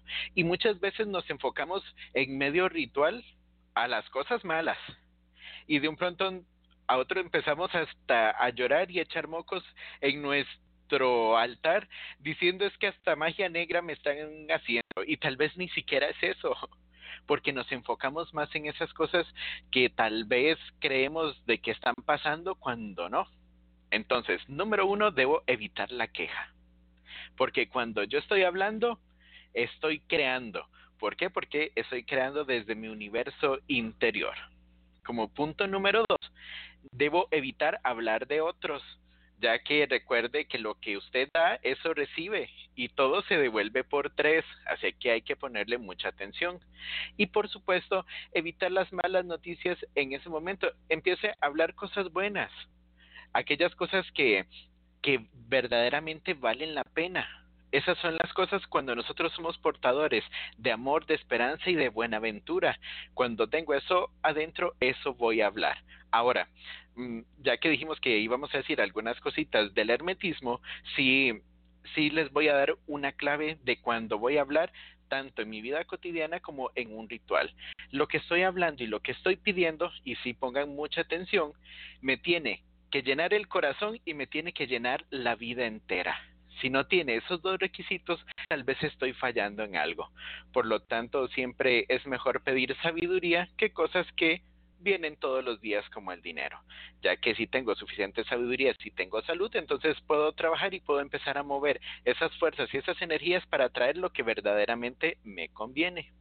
Así que los dejo con esta palabrita, ¿verdad? Para que la podamos analizar. Recuerden que siempre les he dicho que tengan lapicero y tengan una hoja a mano para que se lleven con ustedes todo aquello que verdaderamente vale la pena. Así que lo repito una vez más. Lo que pido y lo que hablo le tiene que llenar el corazón y le tiene que llenar la vida entera. Eblis. Le quito el micrófono a un segundo porque estaba, lo comentaba a través de la sala de chat. Estoy súper de acuerdo con que hay que enfocarse en hablar en positivo y de las cosas buenas que nos pasan y atraer las cosas en positivo, pero no debemos nunca tampoco desestimar el valor de en un momento dado soltar lo que llevamos que sea yo en el chat lo he puesto de una manera mucho más clarita, pero bueno, decir las cosas que tenemos que decir y soltarlas para que tampoco nos pesen, nos arrastren, se nos hagan bola, como yo digo, ¿no? Eh, siempre me acuerdo cuando digo que una, una palabra, una cosa que quiero comunicar se me hace bola, que finalmente eso nos va a dañar el chakra de la garganta, que es el chakra asociado a la comunicación, eh, y nos va a hacer daño también en algún momento dado. Eh, siempre me acuerdo de en, un campamento un, niño, un niño pequeño que yo tenía malísimo para comer, que todo le hacía bola. Eh, me acuerdo una noche que teníamos de comer sopa y me decía, no me la puedo comer porque el caldo se me hace bola. Digo, pero ¿cómo se va a hacer bola el caldo, criatura? pues es igual, ¿no? Las palabras se nos hacen bola y se nos quedan en la garganta. Creo que es muy necesario soltar. A lo mejor en un momento dado uno suelta, eh, pues llevado por ese por esa emoción y puede soltar de una de manera brusca, dura, eh, contundente. Si aprendiéramos a canalizar de manera correcta, probablemente soltaríamos sin tener que pasar por eso. Pero pero creo que nunca es negativo soltar lo que nos está pesando, ¿no? Y, creo que esto es importante dejarlo también reflejado al aire porque a veces eh, tendemos a querer pintar el mundo entero de color de rosa y el mundo no es de color de rosa. Eh, no toda la magia es magia de color de rosa o blanca o, o celestita o amarillista. No toda la, la vida es así, ¿no? Y a veces el hecho de soltar eh, puede complicarse, ¿no? Y si no tenemos una pauta o un aprendizaje eh, que nos hayan, que nos, eh, nos den las pautas para, para soltar de una manera sana, equilibrada, pues probablemente tendremos esos estallidos, esos momentos de tener que tirarlo todo y pegar un golpe sobre la mesa, eso no está mal tampoco, ¿no? Creo que hay, que es importante. Eh, nos dice Julio, mm, una amiga Sari Krishna dice que le da tos como un ladrido si no dices lo que te está pasando. Y eso es verdad. O sea, Enrique Corbera, que es el padre de la biodescodificación, siempre dice que cuando tosemos con ese, esa tos es probablemente porque le estamos tosiendo a algo o a alguien, le estamos ladrando a algo o a alguien. Y hay que, eh, darse cuenta muy bien de que mm, la comunicación es importante, sino para con los demás, también con uno mismo, ¿no? Creo que hay que soltar y a veces es necesario dar un golpe encima de la mesa y decir las cosas que hay que decir y ya está, ¿no? Y, a veces es importante hacerlo de esa manera. Cuidaros mucho el chakra garganta, que lo tenemos todos reventado.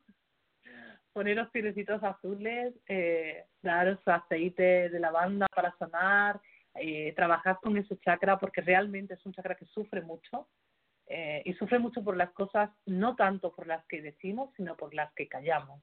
Voy contigo.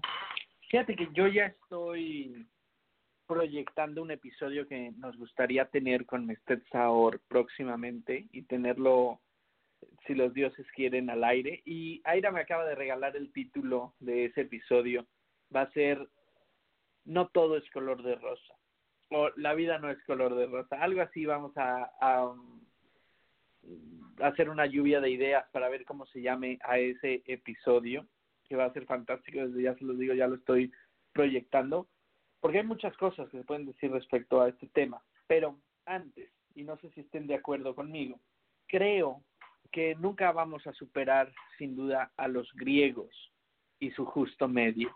Y los griegos siempre tendrán la razón eh, en ese llamado y en esa recalcar la importancia del justo medio, de la moderación. Estoy moderadamente de acuerdo con lo que dice Aira y les voy a decir por qué moderadamente. O más bien les voy a decir por qué estoy de acuerdo. Es porque está incluyendo palabras bien importantes como soltar, como el tener ese desahogo, esa catarsis, eso es bien importante porque quiere decir que no vas a estar con esa situación, no vas a estar eh, constantemente viviéndola y provocándola, ¿no? O sea, porque yo quiero entender que cuando sueltas, yo quiero entender que cuando, ok, ya lo dijiste, ya lo pusiste sobre la mesa, eh, ya lo tienes muy claro, entonces va a haber una acción que va a cambiar también eh, esa realidad o eso que estás viviendo. Y entonces ya no vas a estar repitiéndote en palabras negativas, en insultos, o, o no insultos, simplemente en describir una realidad negativa o, o fea, ¿no? De tu vida, porque la vas a soltar, la vas a liberar, te vas a deshacer de ese maestro y ya no lo vas a ver y ya no lo vas a tener ahí en tu vida, ¿no? Entonces, de cierta forma vas a lograr transmutar eh, eso que te estaba pasando, porque vas a demostrar que aprendiste la lección, vas a demostrar que ya no necesitas tropezar con la misma piedra. Entonces, estoy de acuerdo que desahogarse es muy bueno, es muy necesario y necesitamos aprender a hacerlo. Claro, hay formas, hay momentos, hay lugares, hay compañías, etcétera, ¿no? Pero sigue siendo lo mejor lo que dijiste, soltar, liberar, superarlo, ¿no? Que sea misión cumplida, prueba superada y que nunca más se nos presente esta situación o esta persona, lo que sea que haya pasado en tu vida. Es que si no, no lo has soltado. Exacto. Lo sigues teniendo anclado en alguna manera. Si vuelve, es que no lo has soltado. Exacto. Si en cambio se te vuelve deporte estarte eh, quejando y estar insultando y estar eh, lamentándote, pues quiere decir que no has aprendido nada, que quizá eh, ya te enganchaste en esa negatividad o ya te compraste el papel de víctima y, y ya te quedaste en el papel de víctima, etcétera, ¿no? Entonces, me gusta porque vamos a siempre a pensar como magos, a pensar como creadores de realidades, como transformadores, como, como agentes de cambio positivo, que es un concepto, Julio, que siempre está en tu mente y en tu vocabulario, en tu conversación. Voy contigo. Sí, efectivamente. A mí me parece muy importante y lo habíamos dicho desde el principio del programa, esa necesidad de por un momento callar y, e ir ahí adentro y poder reflexionar y poder sentir. Y yo creo que van a haber momentos en donde uno necesita abrazar esa almohada o morder esa almohada o salir afuera y aullarle a la luna si es lo que necesita. Pero también creo que cuando estás haciendo magia que cuando estás hablando magia es el momento de poder transmutar esas cosas y, y tomar el control de lo que estás sintiendo porque ya lo soltaste y empezar a hacer ese cambio, empezar a hablar ese cambio. Entonces hay un momento y hay una circunstancia para todo. Así que sí hay que soltar, si tiene que llorarlo, llórelo, si tiene que sufrirlo en el momento, súfralo, si tiene que reflexionarlo y meditarlo, muchas veces hágalo, pero en el momento en que usted toma su varita en la mano, como dice una amiga por ahí, entonces transmute todo eso y cambie esa circunstancia. Hable diferente ante esa circunstancia. Y no es pensar de que vemos la magia de color de rosa, porque tiene su momento y aquí hemos hablado mucho en donde necesitamos pasar por ese momento oscuro. Pero en ese momento en donde usted va a hablar, cambie su circunstancia, cambie lo que estaba pensando. Ya que soltó, entonces empiece a hablar las cosas diferente porque ese es el momento. Todo lleva su proceso. Así que al tener también, como nosotros debemos hacer nuestros trabajos mágicos de forma cronológica y tenemos que tener muy bien pensado qué es lo que vamos a hacer, porque tenemos pasos que seguir, entonces también es el momento de poner en medio de esos pasos ese punto de cambio, ese punto positivo y ese punto que me va a llevar a la meta final. nadie está diciendo que no lo llore, nadie le está diciendo que no lo sufra, solamente piensa en hacer el cambio. Eblis, Aira. Pues creo que necesitamos ir a canción. Eh, creo que todavía hay mucho que comentar, Julio. Esto, es muy cierto, pero me gustaría que fuéramos también hacia esa fuerza y esa magia también de la positividad eh, de las afirmaciones que hemos mencionado en otros episodios, pero vale la pena. Eh, también hablar un poco, creo que lo prometimos, eh, acerca de, hablamos ya de algunos guías, algunos maestros, pero todavía hay muchas personas que están construyendo, pues, a través de la magia y la fuerza de las palabras, ¿no? Y del momento presente y del aquí y el ahora y, y de la positividad. Eh, um, creo que es importante mencionarlos porque quizá hay personas que alguna vez han dicho, ay, no sé si leerlo, no sé si comprar tal libro o leer a tal autor o asistir a tal conferencia y quizá valdría, valdría la pena, creo que eh, son recursos válidos y son recursos importantes, entonces vamos a traer eh, también eso. Eh, pero mientras vámonos con una canción y, y volvemos. Sí, estoy de acuerdo con que ese tema hay que tocarlo, eso hay que hay que atraerlo sobre la mesa. Siempre estamos recomendando desde voces lecturas que yo creo que son bueno enriquecedoras en muchos sentidos y que puede que a algunos les gusten más, a otros les gusten menos, pero finalmente pues consideramos que son válidas y las ponemos encima de la mesa para que todo aquel que quiera se pueda acercar. Creo que es una de las cosas que siempre intentamos hacer, ¿no?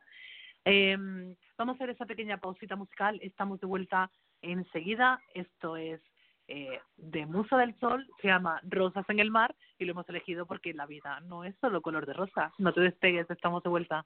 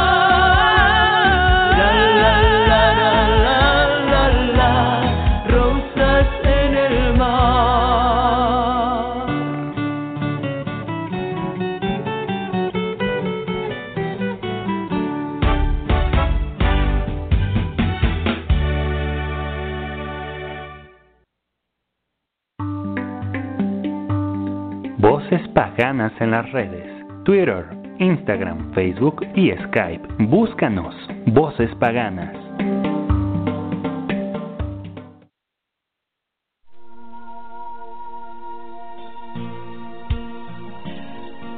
Estás escuchando Voces Paganas con Nebly Z Pendragón, Julio Barahona y Aira Alceret. Voces Paganas, la magia de las ondas.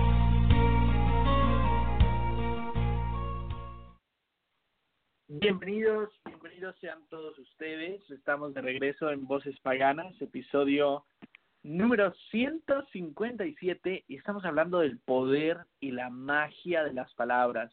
Escuchábamos Rosas en el Mar de la artista, la queridísima Musa del Sol.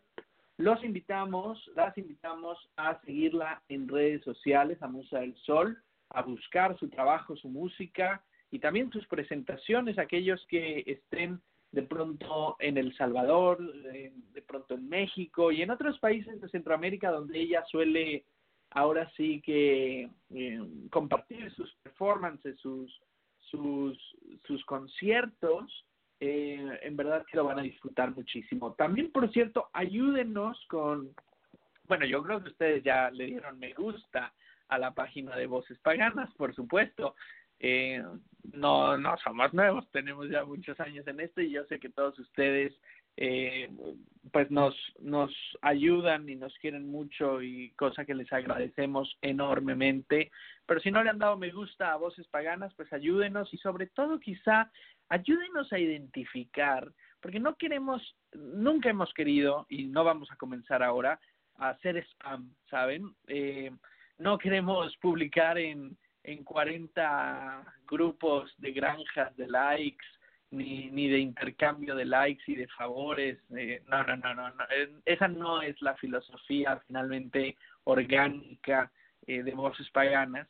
Eh, más bien, lo que queremos es identificar a las personas que ustedes conocen, sus amigos, sus familiares, sus compañeros de Coven, o, de senda eh, mágica o espiritual o religiosa, que ustedes sepan que tienen pensamientos similares a los nuestros, que pudieran disfrutar de estas conversaciones, que pudieran disfrutar de estos programas, de la compañía en el chat, en fin, del contenido de voces paganas, ¿no? Eh, y eso es más bien lo que a veces necesitamos ayuda, o más no a veces, siempre necesitamos ayuda de parte eh, suya para identificar quiénes son esas personas, ¿no? Invitarlas a darles like a la página, a participar en redes sociales y sobre todo a unirse a esta casa cada domingo. Recuerden, estamos llueva, caiga nieve, eh, truene, relampaguee. Aquí estamos todos los domingos por la tarde. Los domingos por la tarde y nos pueden escuchar desde cualquier lugar del mundo, en vivo o en diferido como podcast. Los podcasts son gratuitos, están en el mismo link para escucharse en línea o para descargarse como un archivo MP3 directamente a su computadora o a su dispositivo móvil. También en dispositivos móviles y en computadoras nos pueden encontrar como podcast en iVoox en, y, y en iTunes en la sección de podcasts gratuitos también y nos pueden llevar así en sus dispositivos móviles a donde ustedes quieran, al gimnasio, a la oficina, a caminar, a meditar y a donde ustedes quieran, de vacaciones, lo que sea. Así que muchísimas gracias por su ayuda, por su apoyo. Estamos muy contentos pues de compartir un domingo más con todos ustedes. Eh, y bueno, pues estamos platicando de, de este poder y de esta magia de las palabras. A ver, algo también, Julio siempre, siempre da unas joyas y hace rato, de hecho hace varias intervenciones, mencionó algo muy importante que también es cierto, saber identificar cuándo es momento de guardar silencio, ¿no? Y eso no quería que se fuera, no quería que, eh, o más bien que se fuera sin que yo eh, personalmente siempre le reconociera y siempre le admirara, porque además Julio es una persona bien congruente y, y mágicamente eh, se maneja pues muy bien Julio, me encanta, me encanta tu trabajo. Y siempre has mencionado que, que o sea, que parte, de, por ejemplo, de los trabajos mágicos también requieren que después seamos discretos, que guardemos silencio, ¿no? Eh, y siempre le has dado mucha importancia y me da mucho gusto que, que lo vuelvas a, a compartir, ¿no? También se mencionó, eh, pues, algo, algo que se me hace, eh, pues, muy importante y, y que es, bueno, otra vez, la fuerza y la intención, ¿no? Y sobre todo, ¿saben que Vibrarlo, sentirlo. Y esto lo comparto, esto no es algo nuevo, es decir, incluso es lo que muchos en sesiones de coaching, por ejemplo, reciben o recibimos. Eh, y es un secreto muy antiguo en el mundo de la magia. Hay que sentir las cosas y vibrarlas. Entonces, hemos hablado de la congruencia, hemos hablado de la fuerza de voluntad, todo vaya dirigido hacia una misma dirección. Bueno, en ese mismo sentido, eh, damas y caballeros, también hay que vibrarlo y sentirlo. Así cuando yo digo algo, sobre todo cuando pido algo o cuando digo algo en un ritual, en un hechizo, en una oración, tengo que sentirlo, ¿no? Y el ejemplo más claro, eh, por ejemplo, mmm, quiero quiero que suceda algo, ¿no? Entonces, no solo lo voy a decir con convicción, no solo lo voy eh, voy a centrar mi atención y mi voluntad hacia hacia eso que quiero que suceda, sino que voy a sentir qué se siente, ¿no? O sea, me voy a preguntar cuál es la emoción que voy a sentir cuando lo tenga, cuál es la emoción que voy a sentir cuando suceda. Y entonces voy a vibrar en esa sensación, en ese sentimiento, en esas emociones. Y eso va a ser algo muy poderoso, que junto con la palabra, junto con la intención, junto con la voluntad, junto con el, el acto mismo mágico, pues va a obrar maravillas, ¿no? Por último, y trayendo también el tema del equilibrio, y esto es como un reto también para ir al cerebro, porque ella mencionó que respecto a los deseos, pues eh, que habrá que ser muy específico, ¿no? Eh, porque pues igual si, si lo que tú quieres es que aparezca el amor de tu vida, pero te estás refiriendo a un hombre o a una mujer, o eso es lo que tenías en tu mente, si no eres muy específico, igual el universo te manda un perro, que igual va a ser el amor de tu vida, pero evidentemente, pues, si tú lo que querías era una pareja, pues no te va a servir para los mismos fines, es un, es un estilo de amor diferente. Y en eso estoy de acuerdo. Pero fíjense cómo siempre los griegos vuelven a atacar y el justo medio sí sigue siendo muy importante, porque también hemos hablado muchas veces de cómo habemos personas que somos eh, muy descuidadas y quizá pasa el que pudo haber sido el amor de tu vida, pero como tú estás empeñada o empeñado en que tenga los ojos azules, no te diste cuenta. Y quizá era la mejor oportunidad, pero como tú estás amachinado o amachinada en una idea que tiene que ser específicamente esto, pues no lo ves y lo dejas pasar y, no te das cuenta, ¿no? Entonces ahí siempre vuelve, ¿no? Como eh, como ese justo medio, ese equilibrio, o, o qué opinas o qué dirías respecto a eso? Pues eh, creo que primero de todo tenemos que aprender eh, a primero abrir nuestra mente y a tener muy claro que, las cosas no son otra vez ni blancas ni negras y que mm, cuando definimos lo que estoy buscando o lo que quiero encontrar, es muy fácil cuando estamos definiendo, por ejemplo, la necesidad de solvencia económica o la necesidad de encontrar un hogar donde poder vivir cómodamente o la de encontrar eh, una pareja con la que estemos eh, en una relación sana. Pero tenemos que tener muy en cuenta que lo que pedimos el universo nos lo va a poner delante y que lo que estamos buscando el universo nos lo va a traer. El problema está en que, como tú dices, nos emperramos ¿no? en una idea concreta y eso no es tampoco beneficioso. Creo que, que sí, que en ese sentido los griegos estaban en su sitio, ¿no? en su justo medio y que por algo es algo que ha seguido manteniéndose en, no solo en la filosofía griega, no solo en, en la filosofía presocrática, sino que se ha ido manteniendo a lo largo del tiempo, ¿no? Eh, mi profesor de filosofía antigua decía que no hay mejor definición de justicia que la que hicieron los primeros filósofos presocráticos y postsocráticos, ¿no? Eh, y creo que es verdad, porque finalmente eh, son ideas que son universales, están ahí, ¿no?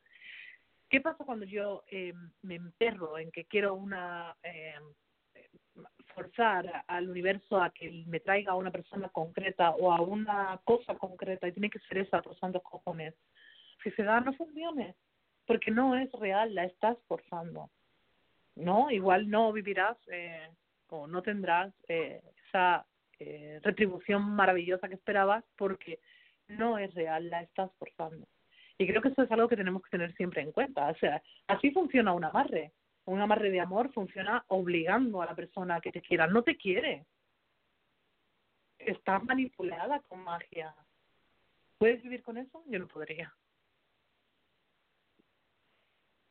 Y lo hemos platicado también con, por ejemplo, con Susana Cicioli, ¿no? Eh, cuando hablamos del tema precisamente de los deseos y que si bien sí hay que tener una idea muy clara y, e incluso manifestarse y expresarse de una forma concisa, concreta, específica, eh, bien orientada y bien intencionada, tampoco hay que llegar al extremo, ¿no? Y ella lo menciona siempre con el ejemplo, por ejemplo, del coche, que muchas personas a veces piensan que uno de los símbolos o uno de los eh, estatus o de los eh, pues esos hechos, por ejemplo, que les pueden traer o la felicidad o mejor, suele asociarla con un coche, por ejemplo, ¿no? Y entonces mucha gente se centra es que el día que tenga el coche y es que cuando tenga mi coche y además algunos van o vamos al extremo de tiene que ser eh, de esta marca y de este color y de este modelo eh, y están obsesionados, ¿no?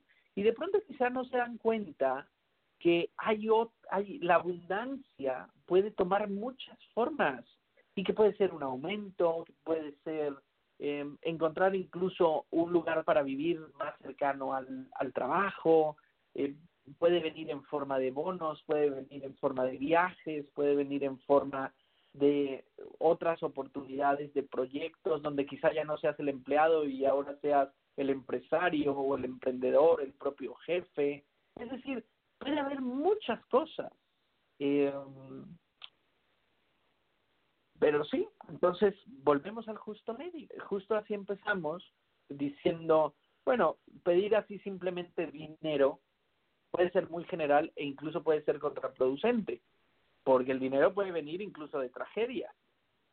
Pero también ser tan específico como decir, es que quiero exactamente un coche modelo tal, color tal, modelo tal, pues puede ser imposible, ¿no? Puede ser también, eh, puedes estar estrangulando el, ese flujo de magia y ese flujo de, de abundancia, ¿no? Eh, bueno, quería dejar eso por ahí. Sé que tenemos... Eh, eh, Julio, ¿quieres agregar algo a este punto antes de, pasar al tema también de, de, los autores y de la gente que está haciendo cosas interesantes que queramos recomendar a, nuestra comunidad?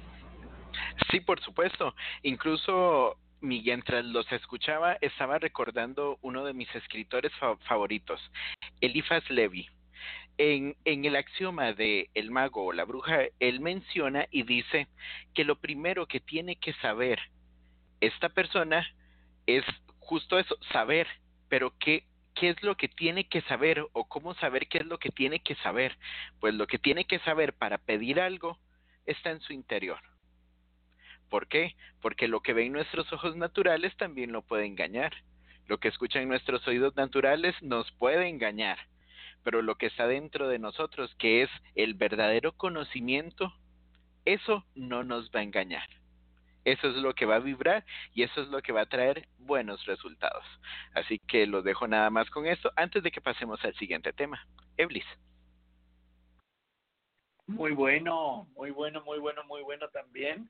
Y justamente eh, me recuerdas, por ejemplo, eh, um, pues esa parte de que no podemos seguir igual y a ver, lo estoy tratando de ordenar en mi, en mi cabeza. Eh, um, porque hace rato hablábamos, tanto Aira como tú, mencionábamos eh, el entorno y las personas y, y lo que estamos aprendiendo en esta existencia, ¿no? O en esta etapa de nuestras vidas. Y yo les mencionaba respecto de la importancia de, de, de quién te rodeas, de, de cómo vives en el día a día, ¿no? Y creo que eso también tiene mucho que ver eh, con nuestro camino espiritual. Eh. Y finalmente, a ver, lo que lo que me gustaría decir es lo siguiente. Yo no puedo seguir rodeado de personas que me están haciendo daño o que son negativas o que son tóxicas o que se la pasan en el chisme o en la banalidad. O sea, yo me tengo que dar cuenta en un momento dado de, la vida, me tengo que dar cuenta por qué las atraje, qué les tenía que aprender, qué les tuve que aprender, qué veía o qué había de mí reflejado en ellas o en ellos y cómo superar esa lección, cómo superar ese aprendizaje, ¿no? Cómo hacerlo mío y demostrarlo. También aprender, como ya hemos dicho, pues a defender la propia opinión, a manifestarse en tiempo y forma correctas, aprender a, lo necesario que es también la válvula de escape, ¿no? a no tragarse las cosas, no aguantarse las cosas, pero finalmente también aprender que no tenemos necesidad de vivir en un mundo de constante eh, lucha, conflicto, irritación, etcétera, y mucho menos por, por causas que no valen la pena, ¿no? Como pueden ser personas tóxicas, personas negativas, personas banales, etcétera, ¿no? Porque ya suficiente lucha tenemos eh, normalmente por las grandes causas, ¿no? Por las causas que sí merece la pena luchar, ¿no? Los, derechos humanos, los derechos de los animales, la mejora en la sociedad, eh, luchar en contra de, de, la política corrupta, en fin, hay un montón de, de, temas por la madre tierra, por la ecología, por el cambio climático, etcétera. O sea, hay un montón de cosas por los que sí que vale la pena arremangarse y, y pasar días pues de, trabajo, de lucha, de esfuerzo, etcétera, porque eso vale la pena, eso contribuye a crear un mundo mejor. Pero oye, estar eh, soportando personas eh, o situaciones tóxicas o negativas, no, no, no, no, no, no, o sea, nadie tiene necesidad a eso. Entonces, tiene que haber un momento en el que, como bien dijimos, sueltes, sueltes y destierres, ¿no? Diríamos, y, y también lo, lo conocemos todo en el, en el mundo de la, de la magia, ¿no? Lo poderoso que son los rituales de destierro y lo poderoso o, los muchos actos que existen, eh, precisamente también para elevar las defensas, esa intuición, ese sexto sentido de por aquí sí, por aquí no, eh, esa importancia, platicábamos en muchos episodios pasados, de mantener nuestro entorno limpio, nuestro entorno eh, purificado, claro, eh, transparente, ¿no? Lleno de luz, ¿no? No lo hace uno porque sea, pues ahora sí que un inocente fluffy bunny, ¿no? Sino porque eso es lo que estás atrayendo a tu vida y eso es lo que estás trabajando, ¿no? Y si hay personas que gozan con el sufrimiento, con el dolor, con el chisme, con pues ese es su problema y tarde o y temprano la vida los va a poner en su lugar y los va a enseñar. Y el karma, créanme que es un mecanismo universal, cósmico, que funciona en todo momento y está operando en todo momento, incluso si la persona no está consciente o cree que puede burlarlo, porque hay, hay mucha gente ingenua que, piensa que puede burlarlo, eh, y tú no tienes que preocuparte de eso, tú simplemente tienes que preocuparte por lo tuyo. Y sí, por mantener tu, tu espacio sano, saludable, ¿no? Ese sí es tu terreno, esa sí es tu esfera de, de acción, ¿no? Entonces, bueno, quería aportar eso y fíjense cómo hay muchas obras allá afuera y, y, mucha gente eh, que está trabajando o está basando su trabajo en torno a conceptos como estos y, y, a nociones como estas que estamos platicando aquí y hemos traído estos temas, ¿no? Eh, me acuerdo mucho, por ejemplo, eh, que incluso hemos tenido episodios sobre los cuatro acuerdos, por ejemplo, eh, que quieran o no, tocan estos temas, tocan estas nociones y, y hemos hablado de la importancia de ser impecable con las palabras, ¿no? Que es uno de los acuerdos. Eh, y hay gente en nuestras redes sociales, en nuestros stands de nuestra pequeña biblioteca mágica o espiritual que seguramente mantenemos en casa o en los archivos de nuestra computadora o en las conferencias a las que asistimos, los audiolibros que escuchamos, etcétera, gente como un Wayne Dyer que es siempre muy positivo, eh, bueno, ahora ya está con los ancestros, ya está, ya cruzó el velo recientemente, pero eh, la obra que él dejó, pues siempre iba en torno a las afirmaciones positivas, a darte cuenta que, que tú tienes eh, el poder y el poder de sanar tu vida, que otra, su compañera que también ya cruzó, Luis Hay, precisamente autora de Tú puedes sanar tu vida, pues se ha vuelto tan importante en los últimos años, ¿no?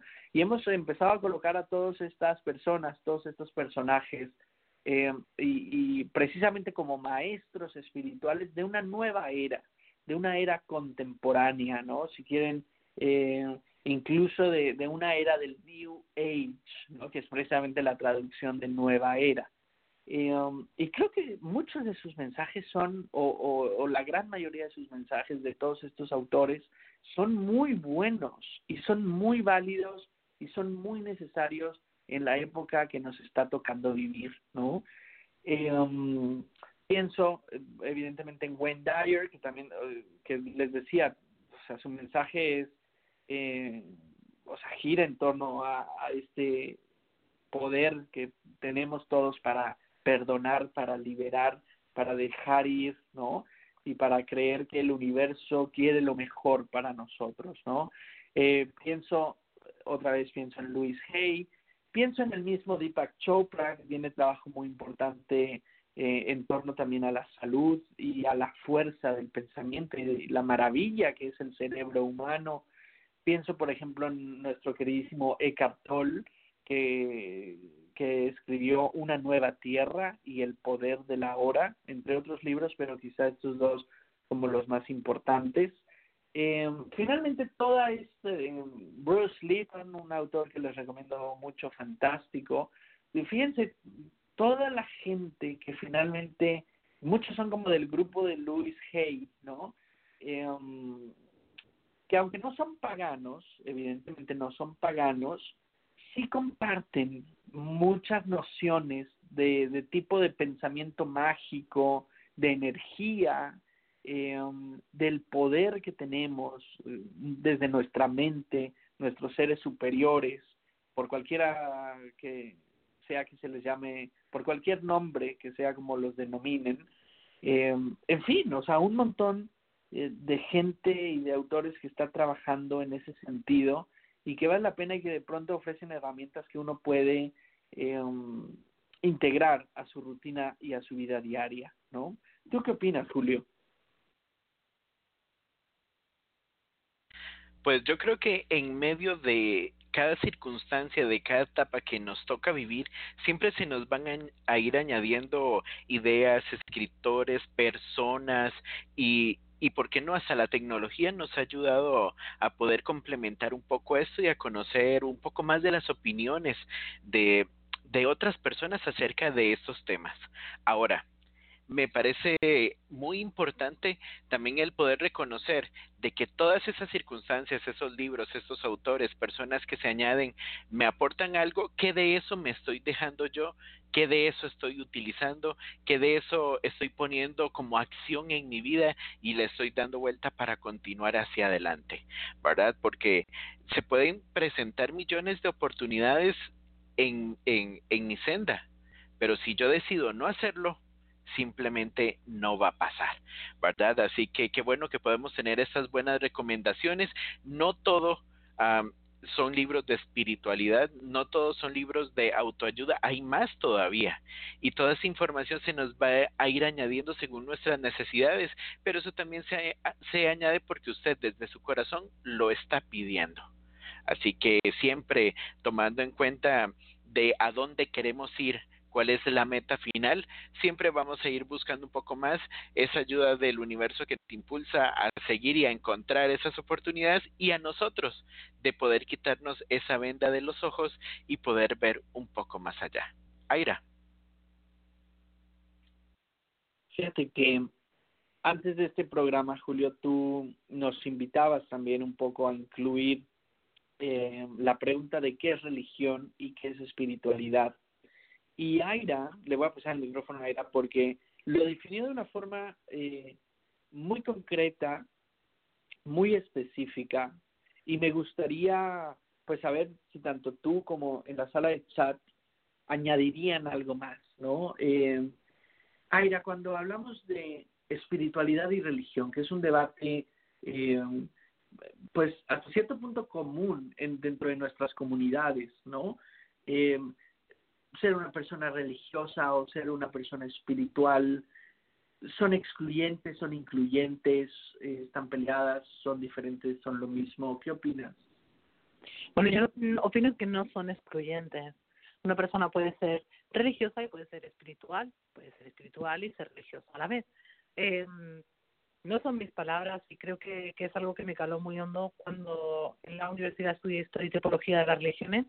Eh, donde mi profesor pues mm, nos explicó de una manera muy sencilla, en, una definición muy corta, ¿no? La gran diferencia entre la religión y la espiritualidad. Y es que finalmente la religión necesita de un Dios, la espiritualidad no. O sea, no es excluyente, no quiere decir que dentro de las espiritualidades no haya deidades, las puede haber, pero no la necesitan como base definitoria, ¿no? Y creo que, que eso es, es realmente la gran diferencia. Finalmente, todas las corrientes espirituales, y todas las religiones deberían estar apuntando al mismo lugar, que es a que cada uno de nosotros demos lo mejor de nosotros mismos para nosotros y para con nuestra sociedad, nuestro país, nuestro mundo en general y, y, que nos desarrollemos como personas eh, críticas, autocríticas, centradas, que sepamos mirar eh, con horizontes abiertos y con mente abierta hacia todas las direcciones, ¿no? Y esa debería ser la base eh, en la que se muevan las dos cosas. Solo que una de ellas justifica y mm, necesita de la presencia de la deidad para dar eh, sentido a todo ese compendio de ideas y la otra no lo necesita, aunque puede tenerla. Eh, no, no sé si me he explicado bien o no, no sé si estaréis de acuerdo conmigo o no, eh, pero es algo a lo que con, con el, eh, con el paso del tiempo en el estudio de esa asignatura, yo eh, fue lo que entendí, ¿no? Eh, así como el budismo no es una religión porque no hay una deidad principal, lo que hay es una espiritualidad que está llevada de mano de una serie de personas iluminadas que tuvieron conciencia de una realidad que, con, que, con, em, que, que contiene a todo el universo, pero no necesita o no eh, obliga a la creencia de la existencia de un Dios, ¿no? Eh, pero sí es, y todos reconocemos a los budistas como personas tremendamente espirituales, tremendamente eh, conmovidas y conmovedoras alrededor del mundo, que trabajan por cosas por las que quizá pues todos deberíamos trabajar en muchos sentidos, y, y ahí está, ¿no? Entonces, para mí esa sería como la, la gran diferencia entre religión y, espiritualidad. La necesidad o la no necesidad, que no quiere decir que no la haya, que no lo haya, de la figura de la divinidad. Y no sé si estás de acuerdo, Julio. Sí, por supuesto. Incluso uh, esto me pone a pensar de que una nos podría llevar a la otra, pero todo tiene su límite. Por ponerles algunos ejemplos, y son algunos ejemplos muy sencillos. Uh, religión no hay solamente una, sino hay cientos de religiones, pero espiritualidad solo hay una y es la que usted lleva dentro. La religión es para aquellos que quieren seguir rituales y formalidades, mientras que la espiritualidad es para aquellos que quieren llegar al crecimiento espiritual. Por eso hace rituales y también hace formalidades. Entonces ven como una nos lleva a la otra, pero con su límite también. La religión es para aquellos que están dormidos, que se encasillan en solamente algo, pero la espiritualidad es para aquellos que están despiertos y aún así han buscado el placer y el gusto de tener una divinidad. La religión tiene un, un, un conjunto de, de reglas dogmáticas. La espiritual o la espiritualidad no tiene esas reglas dogmáticas, sin embargo, sigue un camino espiritual. La religión muchas veces tiende a señalar, tiende a temorizar, pero la espiritualidad da paz interior. ¿Por qué? Porque es desde ahí adentro, es desde la conciencia.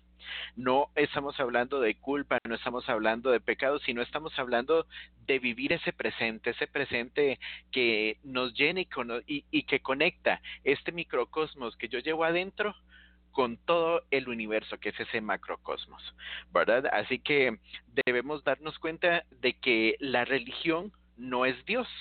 Sin embargo, la espiritualidad es una conciencia infinita que nos lleva a Él. Eblis.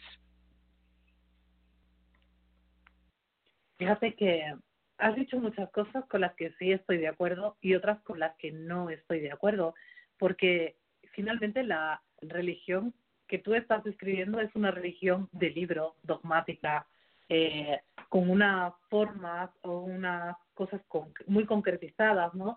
Dentro de la espiritualidad sí existen ritos, dentro de la espiritualidad sí existe la idea de Dios, en muchas espiritualidades, de hecho, existe la idea de Dios, eh, y, pero sin, sin llegar a ser de esa, de esa manera eh, en la que está representada las religiones del libro.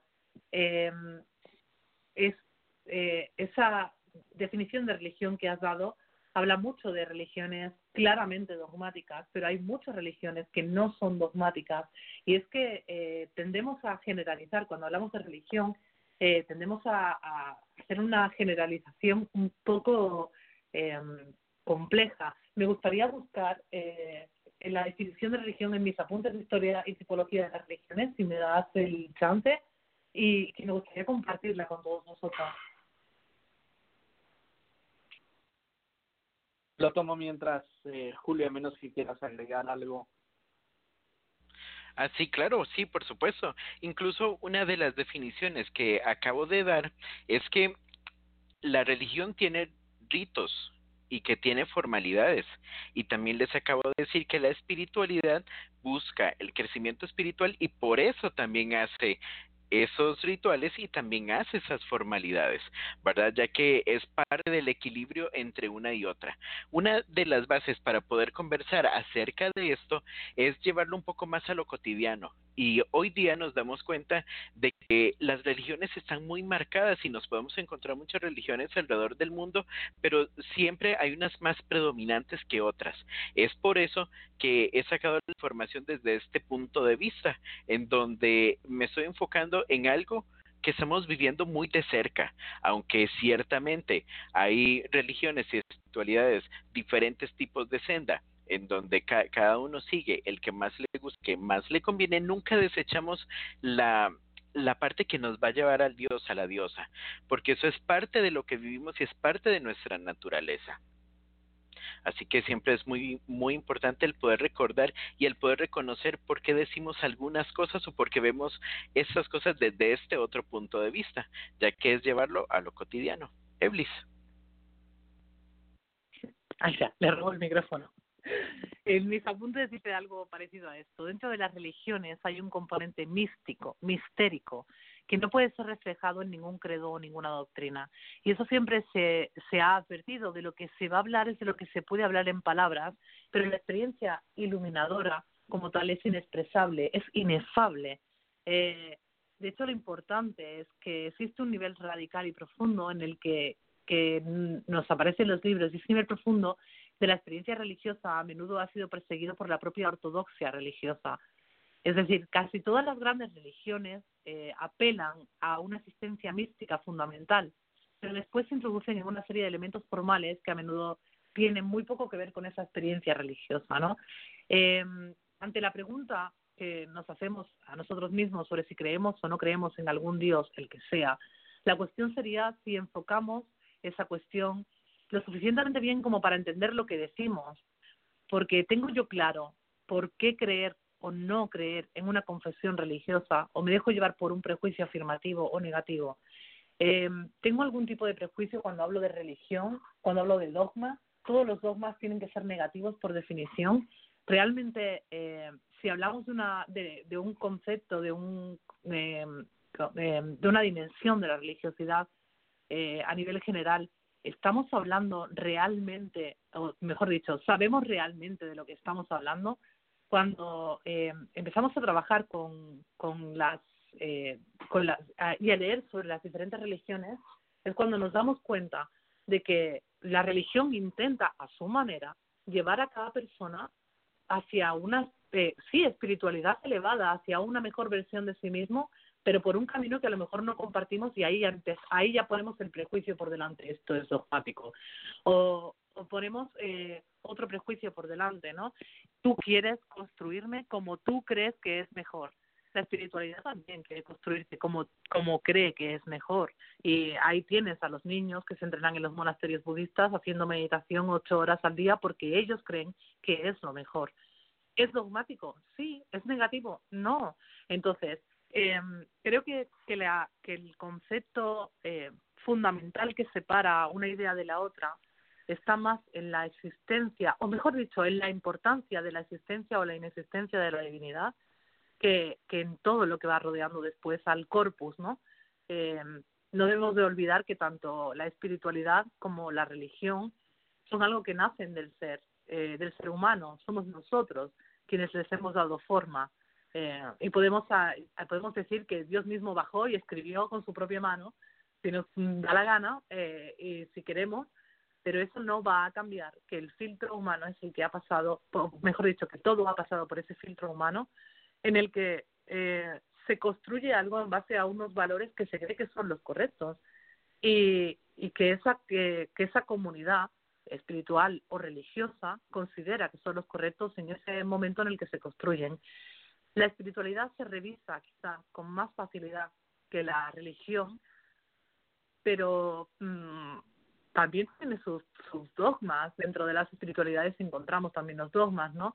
Eh, por ejemplo, como os decía, ¿no? Dentro de, de grandes eh, corrientes de pensamiento, pues podemos encontrar eh, cosas de todo tipo. Ahí estaban los socráticos siguiendo a Sócrates y a Platón como si fueran Dios. Eh, y eso eran formas de pensamiento que podrían pasar por espiritualidad, finalmente estaban intentando construir un hombre mejor, ¿no? Muy como te dijo Qué interesante, la verdad es que es un tema súper apasionante, súper complejo. Yo creo que al final los estoy escuchando a los dos, a Julio y a ti, y creo que en el punto donde ambos van a coincidir y va a ser súper importante es el corazón de la persona.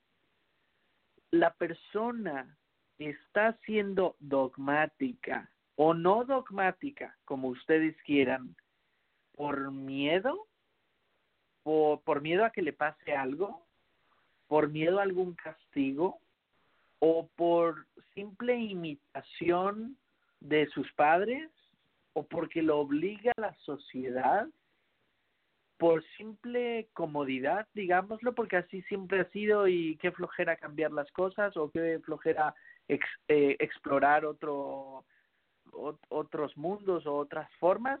Es decir, ¿dónde está el corazón de la persona? Eh, o en verdad lo está haciendo por convicción, en verdad lo está disfrutando, en verdad lo llena, en verdad lo goza, en verdad lo vive, en verdad lo vibra. Yo creo que en el corazón de la persona, de cada uno de los practicantes, sean eh, religiosos o sean espirituales, sean religiosos dogmáticos o religiosos no dogmáticos, lo mismo que espirituales dogmáticos o espirituales no dogmáticos, el corazón es lo más importante. ¿Qué hay ahí y por qué lo está haciendo?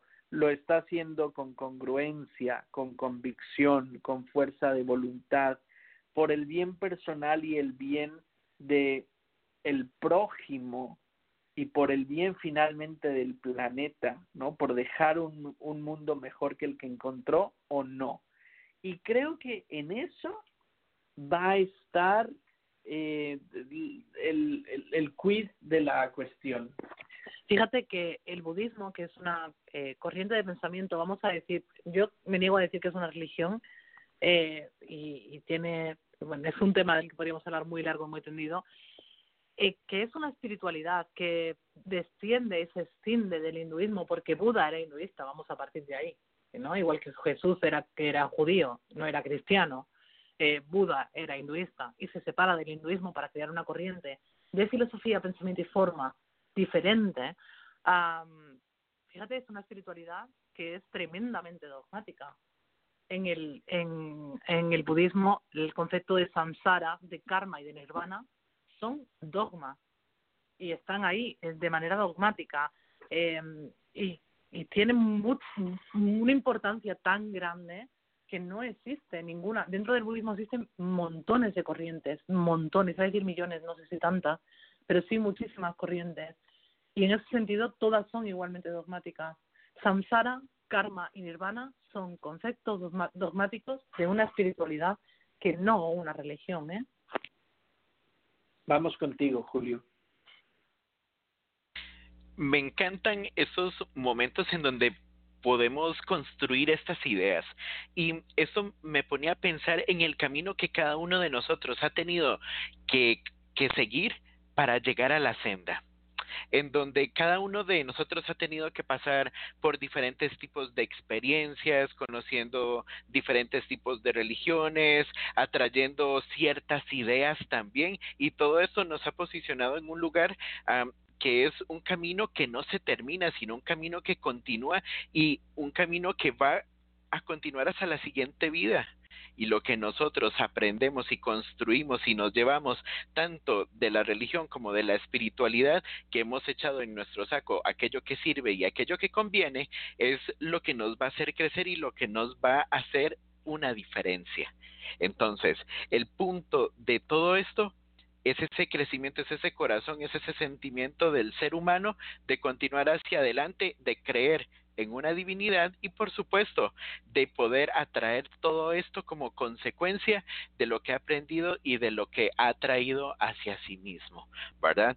Independientemente de cuál haya sido el punto en común o cuál haya sido el punto de, de diferencia entre lo que estamos buscando, entre lo que creemos o no que sea correcto porque al final y al cabo nuestra conciencia es la que tiene que trascender.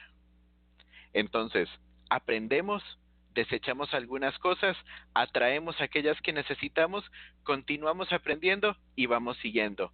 Religión o espiritualidad, nuestra conciencia es la que tiene que evaluar hacia dónde se está dirigiendo y hacia dónde tiene que crecer. Aira, Eblis. Pues yo creo que estamos teniendo unas reflexiones muy interesantes. Creo que hemos puesto sobre la mesa de nuevo un montón de cosas que, que dan para pensar, para que cada uno reflexione, para que cada uno piense después eh, hasta qué punto somos dogmáticos, prejuiciosos en nuestra forma de entender el, el mundo y la vida. Y creo que es algo muy importante. Vamos a pues saludar a Jasoli, a Julia, a Marian, a Silvia Dregal, a Stephen y a Jasley Black que están con nosotros en la sala de chat. También a los chatines que se han ido retirando de la sala de chat o se han caído, como el caso de Ángela, o Marvin que iba a conducir, Irvis que se ha acostado y nos escucha luego, Eusebio igualmente nos escuchará más tarde, que mm, van eh, entrando y saliendo, pero aún así, casa llena, seguimos estando en el chat un montón de gente y, y muy activos hoy, por cierto, todos todos escribiendo, todos aportando. Nuestros chatines siempre siempre aportan mucho y bueno, ellos no lo saben, pero van a tener un papel muy importante en nuestro aniversario de voces paganas que está al caer, está al caer. Así que eh, con muchas sorpresas y muchas cosas que tendremos que contaros para entonces. Pero muy bien, estamos muy contentos de que estéis con nosotros. Sabéis que los chatines de voces sois las voces de voces paganas. Eh, decía que, que es importante esa, esa reflexión que, a la que nos lleva Julio con todo este tema entre religión y espiritualidad. Y es importante en buscar los puntos de encuentro, ¿no? Yo siempre digo que cuando una cosa es verdad, se repite en todos los sitios y se repite constantemente en todas las culturas desde el principio de los tiempos. Ahí estamos escuchando o siempre decimos, eh, esta idea está presente en todos los sitios, pues será por algo, hostia. perdón, será por algo, será porque, porque eh, hay una verdad que permanece, ¿no? Y que, y que se mantiene ahí, que está presente. Voy contigo, Eli. Fíjate que lo hemos mencionado en otros episodios y podrán decir, ay, Eblis ya parece refrito o ya parece cliché. Y fue esa experiencia que tuve, lo voy a comentar muy breve, ya estoy sintiendo las miradas, en, la, en el Parlamento de las Religiones del Mundo. Y que me encantaría que cada uno de ustedes en algún momento de su vida, en algún momento de la historia, pues se diera esa oportunidad de viajar al Parlamento de las Religiones del Mundo, ya sea que suceda cada cuatro años, cada dos años, sea que vayamos una vez en nuestra vida o que vayamos que suceda, eso ya dependerá de ustedes y de su voluntad y de sus finanzas, pero una cosa que les voy a compartir y que creo, eh, se los he compartido en otras ocasiones y que no me dejarán mentir el día que ustedes vayan, a una experiencia como esta o a cualquier otra experiencia o foro o mm, evento que sea interreligioso, es algo de lo que justamente está hablando Aira y está hablando Julio.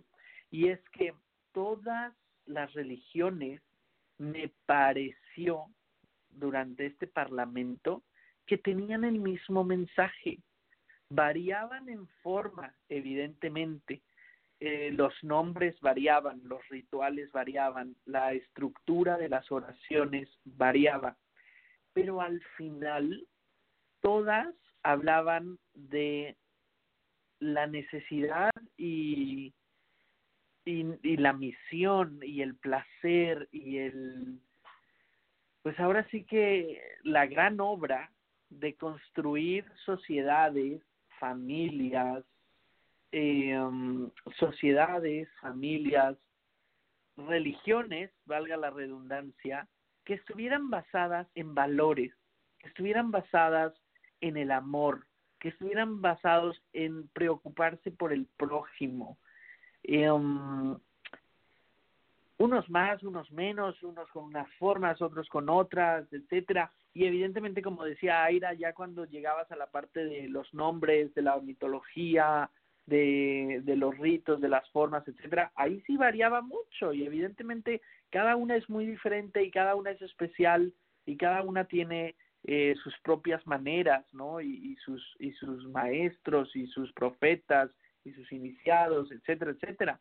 Pero finalmente todas eh, están construidas sobre una base que se supone que debería ser de valores, que debería ser de virtudes, y, y que debería ser de, de profundo amor, de profundo respeto, de preocuparse por el prójimo.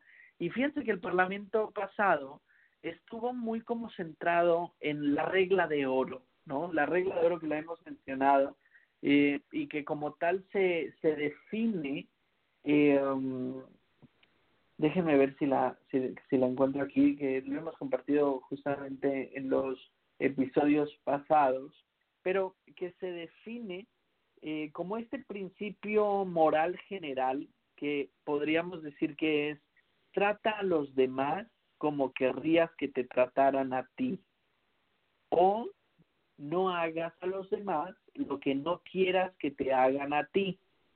Y fíjense, y esto creo que no lo había platicado, pero un grupo de paganos, gente pagana, gente eh, de, del grupo de Andras Corban, eh, dio una conferencia muy interesante y fue un psicólogo, ahorita lo busco porque lo tengo en Facebook, dio una conferencia bien interesante donde él decía, nosotros como paganos vamos un poco más allá de la regla de oro porque nos damos cuenta que no es trata a los demás como tú querrías que te trataran a ti, sino que él proponía muy interesantemente que fuera, trata a los demás como ellos querrían que tú los trataras.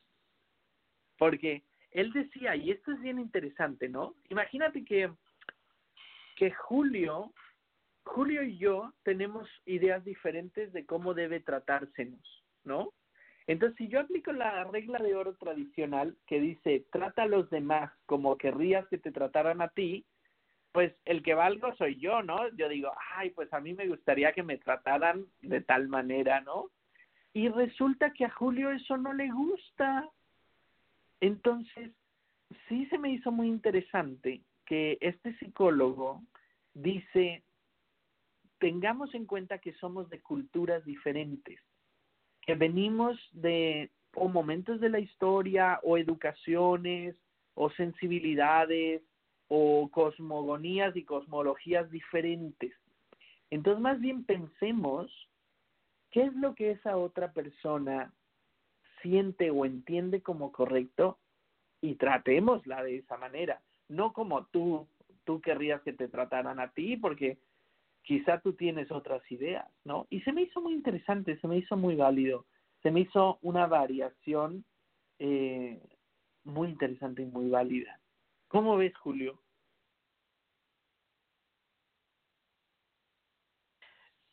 Sí, por supuesto. Esto es como, como, cuando nosotros vamos a dar un regalo, un presente a un cumpleañero y le vamos a dar aquello que nos gustaría que nos venga a nosotros. Y tal vez eso no es lo que va a complacer a la persona. Sin embargo, cuando buscamos un poquito más allá, cuando buscamos ese punto en común, ese punto de encuentro, porque cada ser humano, cada, religión, cada espiritualidad también tiene muchos frentes. Y cuando logramos encontrar ese punto en común, es donde nos ponemos en un acuerdo usted y yo y podemos hacer las cosas de manera equilibrada y de manera que no va a molestar a nadie. Cada uno sigue en su camino, cada uno está buscando ese encuentro espiritual, ese crecimiento y lo está haciendo desde su frente propio. Y ahora, eso no significa que está mal. Es por eso que nosotros debemos tomar en cuenta de que no solo valemos nosotros, de que no solamente lo que nosotros decimos cuenta y no solo que no no solo lo que nosotros pensamos es lo correcto partiendo desde ese punto, pues podríamos llegar a la congruencia y podríamos estar viviendo todos en armonía sin tener que estarnos peleando por cosas que al final y al cabo podrían resultar un poco más banales. ¿Y por qué digo que pueden resultar banales? Porque no está haciendo crecer a nadie. Pero cuando buscamos ese punto en donde crecemos, en donde buscamos esa armonía, en donde buscamos ese respeto, en donde buscamos ese amor, compartiendo algunas ideas y respetando algunas otras, entonces estamos listos para continuar y para vivir juntos. Aira. Y acabas de definir interreligiosidad, que es la capacidad de las personas de distintas religiones de sentarse a la mesa y poner puntos en común para poder avanzar hacia el mismo camino. Finalmente, no se trata de hacer un mejunje de todas las cosas, se trata de poder sentarte con alguien y aunque no compartas sus creencias sus ideas, buscar los puntos en común para abrazarlos, para decir, eh, pensamos igual, caminemos en la misma dirección sin atacarnos, sin entrar en conflicto, al revés, procurando construir, tú desde tu, tú desde tu perspectiva, yo desde la mía, una realidad que sea sana y sea válida para todo el mundo que nos rodea, ¿no? Y creo que eso es bastante importante. Voy contigo, Evelyn. Y fíjate además que alguna vez hemos comentado y en el Parlamento de las Religiones se menciona muchísimo, muchísimo, que hay que tener mucho cuidado con la apropiación cultural, porque muchas, muchas personas confunden interreligiosidad con sincretismo y confunden interreligiosidad con apropiación cultural. Y la apropiación cultural está muy mal vista, sobre todo en los entornos interreligiosos. Y en el Parlamento de las Religiones del Mundo, y justamente también el grupo eh, que hace un excelente trabajo de, de Andras Corban, de Phyllis Kurot, gente que está involucrada en, en el Parlamento de las Religiones y en la organización de este Parlamento, dice, sobre todo a los paganos, nos dice, tengamos mucho cuidado, seamos muy sensibles, porque a veces en el paganismo y en el, sobre todo en el neopaganismo, en la Wicca también concretamente, se utilizan muchos elementos que vienen a veces de otros momentos de la historia, de otras religiones, de otras culturas. Y en, y en lugares interreligiosos y en eventos interreligiosos, por ejemplo, que en el Parlamento, pues podías tú estar caminando y al lado de ti un nativo americano y al lado de ti eh, personas del, del Tíbet, eh, eh, personas de, de muchos lugares, fíjense, donde hay un gran conflicto actualmente y donde históricamente ha, ha, habido grandes luchas sociales y grandes luchas por la libertad, por el respeto, por los derechos humanos, etcétera. Y de pronto esas personas, imagínense, se topan con una persona eh, neopagana o wicca que quizá no está ni enterada del tema, pero que en su camiseta o en su forma de vestir o, o en su forma de hablar o en su forma de ritualizar, etcétera, sí que en algún momento se apropiaron de esas formas, ¿no? Porque ya sean nativoamericanas o ya sea budistas o ya sea hebreas, etcétera, porque se les hizo fácil o se les hizo bonito o conveniente, ¿no? Y entonces siempre en estos eventos y lo que eh, estos maestros nos dicen es tengan mucho cuidado con con la parte eh, humana no olviden la parte social, no olviden la parte política, no olviden eh, toda la parte de activismo de derechos humanos eh, que hay detrás de los símbolos y que hay detrás de las costumbres y, e incluso de las palabras, ¿no? Y, y yo no puedo estar más de acuerdo con ellos. Es que eh, nada es un todo vale vamos a partir de ahí, ¿no? No se trata de un todo vale. No se trata de esta idea me resuena y me la llevo. Porque finalmente no quiere decir que eso no se pueda hacer. No quiere decir que yo no pueda resonar con una idea que no es eh, correspondiente a mi sistema de creencias o no corresponde a la religión que profeso. Yo puedo resonar muchísimo con otras ideas de otras religiones, de otras espiritualidades, de otras culturas, de otras eh, formas de música. Puedo resonar con muchas cosas pero eso no quiere decir que todo valga. Ese es la, eh, quizá el, gran problema que ha tenido, por ejemplo, en el paganismo el concepto de ecléctico. Eh, hemos entendido, o la sociedad eh, ha entendido con el paso del tiempo, que un ecléctico es un todo vale, es un saco donde lo meto todo. Cuando eclecticismo, por definición, es tomar diferentes cosas de, las de la misma base, o sea, hablemos de Wicca, por ejemplo, ¿no? Y si yo soy un wicano ecléctico, para mí sería válido usar cosas de la Wicca ganderiana, de la Wicca alejandrina, de la Wicca de Greencraft, de la Wicca correliana y de la Wicca que hace el coven de fulanito en tal sitio, ¿no? Y tomar todo de este, de aquel, de allí, de allí, de la Wicca y meterlo todo en el mismo saco. Si empiezo a meter cosas que son ajenas a la Wicca, entonces estoy haciendo un, un todo vale, un todo vale, ¿no? Y yo no digo que no se pueda, cuidado, cada uno que haga lo que quiera con su vida y cada uno que lo llame como quiera. Pero sí es, eso queda fuera del concepto de ecléctico y desde luego eso no es interreligiosidad. Eso es pues mezclar, mejunjear y lo que tú quieras, ¿no? Eh, creo que hay una definición de interreligiosidad muy buena que precisamente hacían eh, en, el Parlamento de las Religiones del Mundo y que eh, ha trascendido ¿no? como, como algo muy importante, porque no es que exista una interreligiosidad, lo que existe es un diálogo interreligioso eh, importante, ¿no? Y entendemos que es una interacción positiva, cooperativa entre personas de diferentes caminos, creencias religiosas, espirituales o tradiciones, ¿no? Y que se diferencia del sincretismo en que no busca la fusión o la asimilación de conceptos. Y esto es muy importante, ¿no? La interreligiosidad no busca la fusión de los conceptos, solamente busca, eh, porque eso sería sincretismo, busca eh, poner eh, las herramientas para que exista un diálogo, para que exista una comunicación y una forma de, de trato, ¿no? Y eso es, eso es eh, interreligiosidad. Y eclecticismo, pues por definición también, como decíamos, es tomar cosas de la misma corriente eh, base y añadirlas, ¿no? Entonces, eh, el mal uso que hacemos del lenguaje, palabras otra vez, y la importancia de la palabra, es lo que consigue, es lo que construye que estemos eh, usando el lenguaje de manera de, de la manera incorrecta, nos está haciendo construir ideas que no son tampoco las, las correctas o las de partida, ¿no? O las que deberíamos estar jugando todos.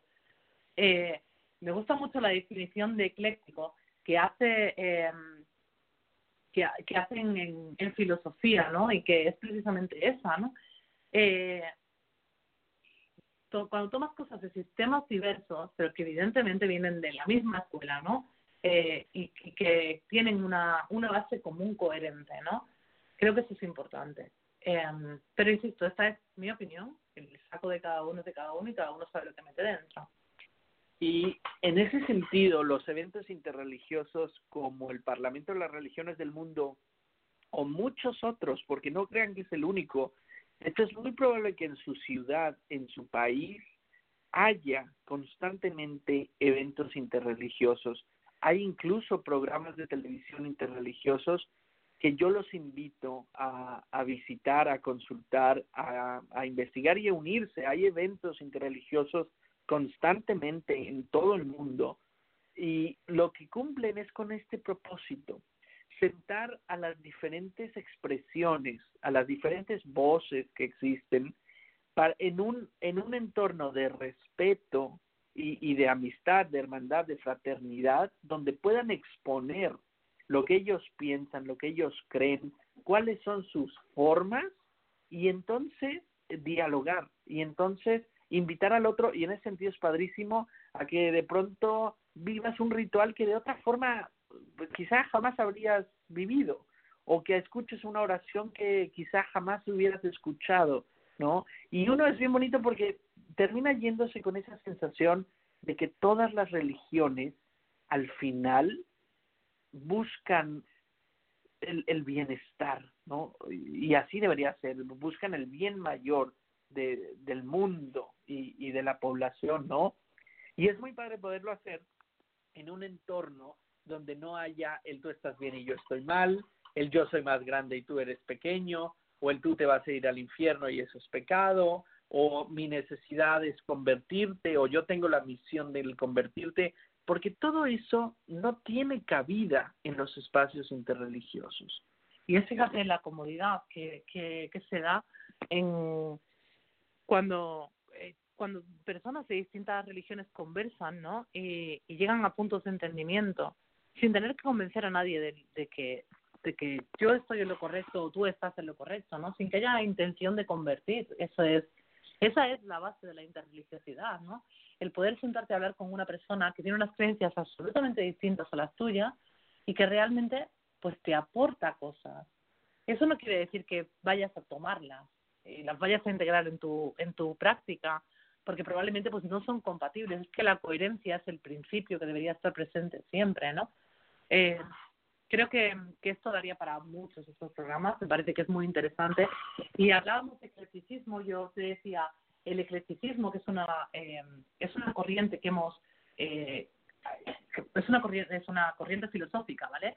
Que hemos tomado de los griegos, eh, que nació en Grecia, ¿vale? Era eh, escoger las concepciones filosóficas, los puntos de vista, las ideas, los valores de las otras escuelas de forma coherente, fundamental esta palabra, coherente, combinándolas y mezclándolas, dando un resultado diferente que congrega todas ellas, pero evidentemente si no hay una coherencia, pues es, es muy complicado, ¿no? Que, que haya un eclecticismo sólido, no puede ser, ¿no? Eh, voy contigo, Julio, ¿qué piensas? Yo pienso que al final y al cabo no son los códigos ni las ideas en sí, sino que eso tiene que ver con la fuente de todo, con lo que nos conecta, con lo que nos une, con lo que nos puede hacer más compasivos, más fraternos, con lo que nos haga más sensibles, más responsables, más amorosos, con lo que nos haga dejar este mundo mejor de lo que lo encontramos, con lo que nos haga abrazar aquello a lo que tenemos que tenerle compasión y también abrazar aquello que también nos va a llevar a, a ese cambio, aquello que nos lleva a perdonar, aquello que nos da la capacidad de ver las cosas de una manera diferente. Y creo que eso es lo que hace que nuestro mundo se vuelva inclusivo también desde esa perspectiva, no desechando todas las cosas, sino más bien pesando aquellas cosas que vienen a, nosotros y que nos hacen mejores todavía. Y creo que esto es parte de poder vivir en ese eclecticismo, en donde yo añado y no resto, en donde yo aporto y no quito, en donde yo respeto y no pierdo tampoco el sentido de la congruencia para poder pesar desde mi propio mundo espiritual lo que va a funcionar y lo que no. Así como decías, cada uno abre su saco y en su saco empieza a echar aquello que le está haciendo falta. Hay que tomar en cuenta que tal vez lo que me hace falta a mí no le hace falta a Eblis o no le hace falta a Aira, ¿verdad? Pero tenemos puntos en congruencia en donde nosotros vamos teniendo ideas similares. Al final y al cabo, todos tenemos esa meta de crecer, esa meta de avanzar, esa meta de, de, de poder trascender, de, de una idea o de otra idea un poco diferente, pero todos buscamos ese bien común. Y me parece que desde esa perspectiva es que nosotros podemos manifestar uh, esta esta coinonía que podríamos tener entre todos. Ahora, sí creo que en el presente y en el aquí y en el ahora se tiene que contar conmigo mismo para poder pesar si quiero hacerlo o no lo quiero hacer. Esto es una invitación a siempre al respeto, a siempre la armonía, a siempre buscar esos puntos en común, pero también el poder pesar desde mi interior que se cuenta conmigo y que yo puedo decidir si sí o si no sí me parece de suma importancia el, poder también ver la situación que está viviendo el mundo en este momento, en donde hace falta amor, en donde hace falta compasión, en donde hace falta también ponerse las pilas en algunas cosas para poderle hacer frente a algunas situaciones. Y al final y al cabo, ya que con el eclecticismo añadimos y no quitamos, podríamos estar atrayendo algunas circunstancias que nos ayuden a poder mejorar ciertas situaciones. Una de las cosas que me parecía muy bonita en el chat es que Julia nos decía, Wicca más Wicca, estamos añadiendo, estamos poniendo, estamos agregando. Y cuando agregamos, estamos sumando ese extra que nosotros también aportamos como granito de arena. Así que no quedarnos con todo lo que recibimos, sino también empezar a dar a los demás, empezar a darnos a nosotros mismos, empezar a llenar ese vaso y empezar a llenar aquellos vacíos que siempre se, se necesitan porque no solo estamos para engordarnos, sino también estamos para aportar. Eblis, Aira.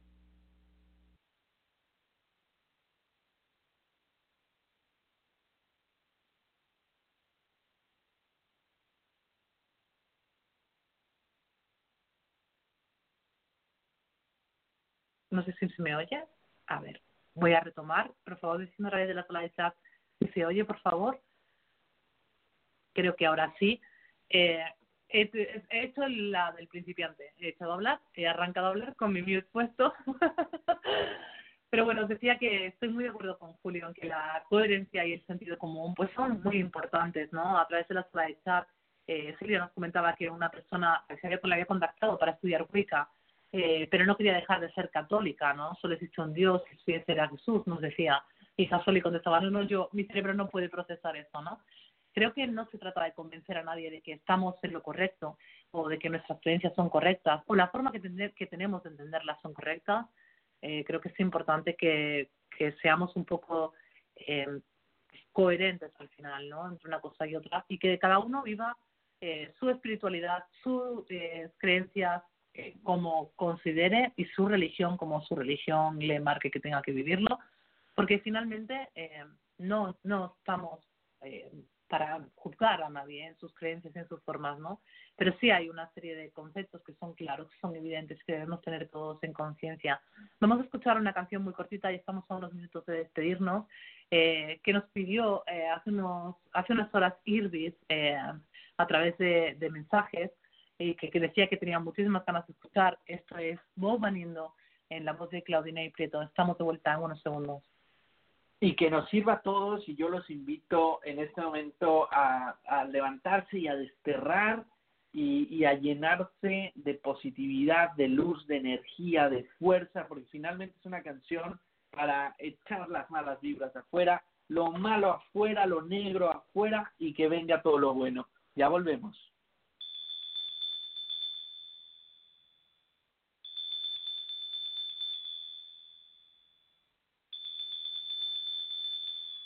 Vou banindo pela terra ar, vou banindo pelo fogo e mar, vou banindo, vou banindo pra purificar, vou banindo, vou banindo pra exterminar. Espiral, espiral, espiral, sugue o que há de ruim, leve todo o mal.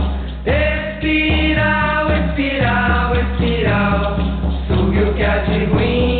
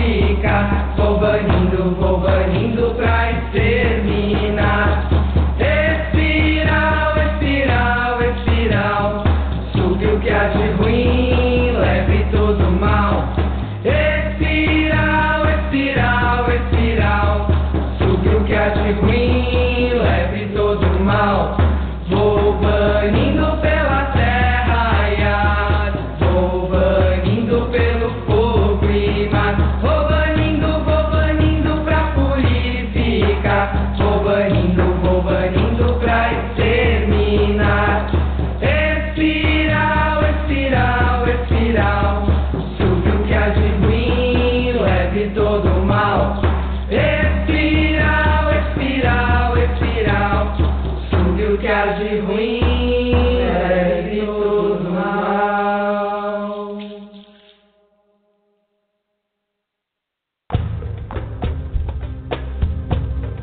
Esto es Voces Paganas. Siendo uno, somos todos. Siendo todos, somos uno. Voces Paganas. Y bueno, estamos de regreso y estamos en la recta final. Ahí escuchamos de la voz de Claudia, algo muy grande. Escuchamos Bow Banindo, este tema que se ha vuelto súper popular, incluso en diferentes partes del mundo, en diferentes idiomas y en diferentes eh, pues grupos y, no solo dentro de la Wicca, sino dentro de otras espiritualidades y religiones. Bueno, estamos hablando de la fuerza de la, palabra, también de la fuerza del pensamiento, quizá, y tratamos de abordarlo lejos de lo- la forma tradicional en la que sentimos que otras veces ya se ha abordado con respecto a los principios herméticos o con respecto, no sé, a formas y, y- y- temas o, autores que ya hemos eh, citado o hemos abordado, lo estamos tratando de hacer diferente y estamos tratando de que se lleven algo revolucionado positivo a su vida y que empiecen a poner en práctica. Recordemos eh, finalmente que se empieza con un, con un pensamiento y se termina con un destino. Y que sí, que las palabras nos ayudan a construir ese destino, igual que los actos nos ayudan a construir ese destino, ¿no? Eh, hay un proverbio que dice, siembra un pensamiento, cosecha una acción. Siembra una acción, cosecha un hábito. Siembra un hábito, cosecha un carácter. Siembra un carácter, cosecha un destino. Que es básicamente lo que leíamos al principio de Mahatma Gandhi, ¿no? Eh, um, Aristóteles, Aristóteles dijo, somos lo que hacemos día a día. De modo que la excelencia, la excelencia no es un acto, sino es un hábito. La excelencia requiere constancia, ¿no? Y yo le voy a pedir después, más adelante, cuando tenga ah, oportunidad a Julio, que comparta eh, eso tan bonito que compartió en el bloque anterior eh, respecto a- al respeto, respecto pues a los valores, ¿no? Que, que está bien compartir, eh, que está bien eh, convivir, pero que hay que hacerlo siempre con respeto, con valores, eh, pues con amor, ¿no? En sus diferentes, en sus diferentes eh, etapas o estadios, ¿no?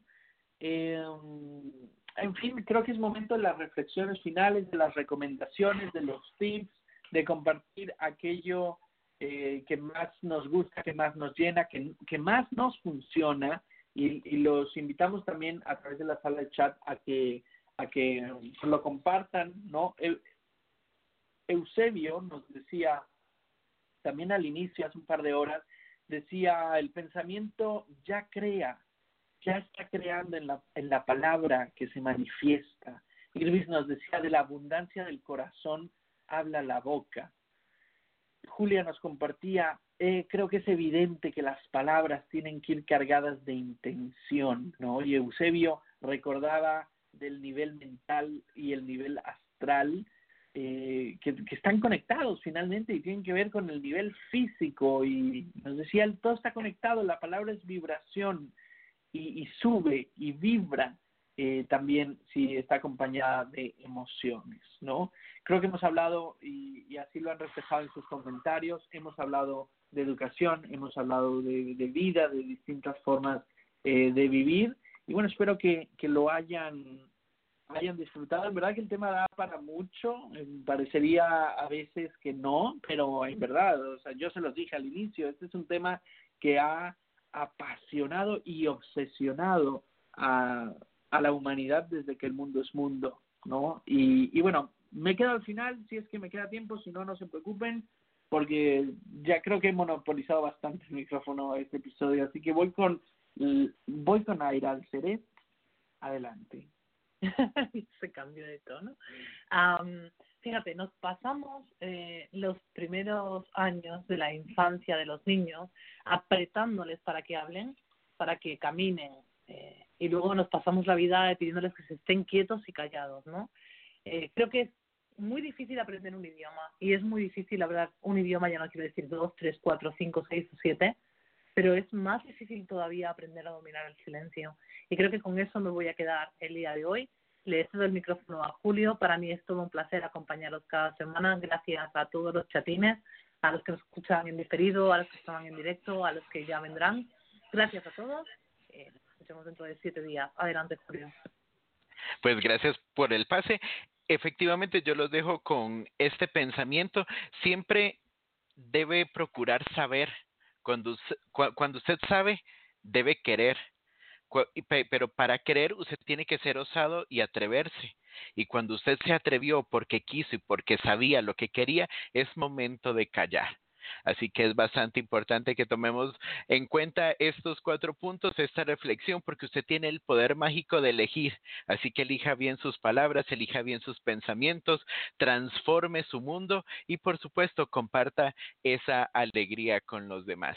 De mi parte es todo. Pues se fijan estos malvados cuando no tenemos tiempo, todo el mundo ah, queremos abarcar muchísimo y cuando uno cede el micrófono resulta que lo dejan con cinco minutos todavía al aire, eh, lo cual, bueno, me parece fantástico, me da mucha risa, son algunas de las cosas que suceden en, en el vivo y en el directo y, y por eso nos encanta esta forma tan orgánica de hacer eh, los, los programas de radio, ¿no? Creo que los, los preferimos mil veces a los podcasts donde quizá podríamos tener pues la seguridad, la comodidad de un script eh, y, y, podríamos hacer mucho más uso pues de la investigación o de los recursos escritos o literarios que existen y están disponibles, pero de pronto pues es emocionante y es apasionante hacer esta forma de radio que es eh, pues tan improvisada, tan honesta, tan de la experiencia, tan del momento y de la, de la energía eh, que hay en el ambiente.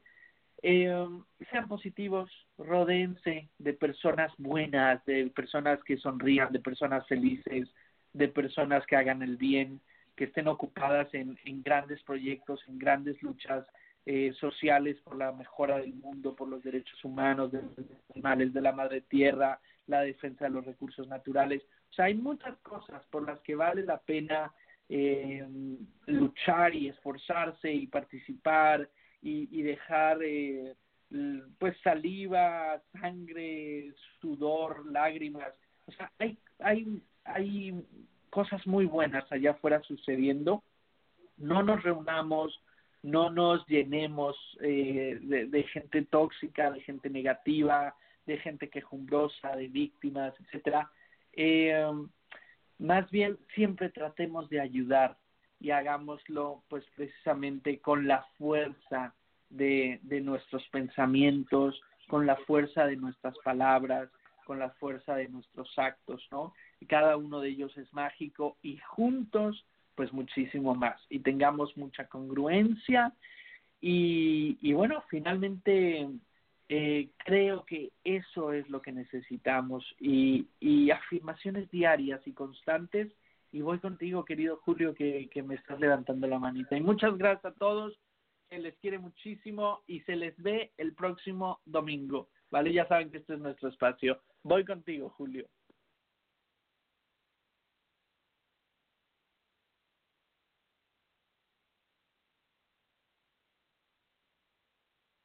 O quizá no, querido Julio, o quizá tienes el mute. Ya no lo sé. Pues aquí estoy. No, no, aquí estoy, aquí estoy, aquí estoy. Um, sí quería recordarles na nada más algo que me quedó resonando desde el programa que tuvimos con Curacura y es que un pensamiento positivo tiene mucho más valor y mucho más peso que cualquier pensamiento negativo. Y si tenemos esos pensamientos positivos que pesan más, podemos hablar mejor y podemos hacer mejor. Así que esto es algo que, que se me vino en ese momento escuchándote hablar y no quería dejarlos sin eso, porque es bastante importante recordar, es cierto, tuve un mal pensamiento o dije una palabra que no valía la pena, pero esta palabra positiva, este poder positivo, este pensamiento positivo vale más que todo lo negativo que ya he hecho. Así que siempre para adelante, de mi parte es todo, porque esto fue Paganas.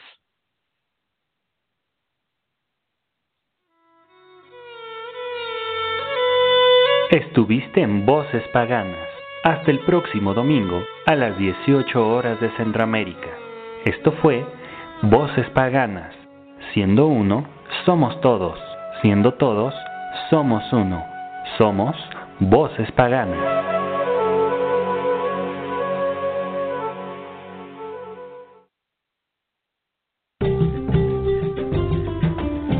Bienvenidos a Pagans Tonight Radio Network, la voz del mundo pagano.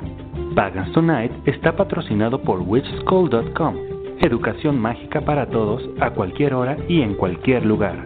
Cualquier noche es Pagans Tonight.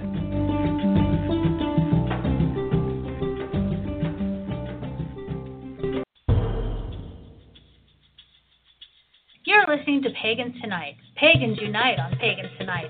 Many paths, one network. For over five years, we've been the place to connect with the best, brightest, and most trusted voices in the pagan world. Every night is Pagans Tonight.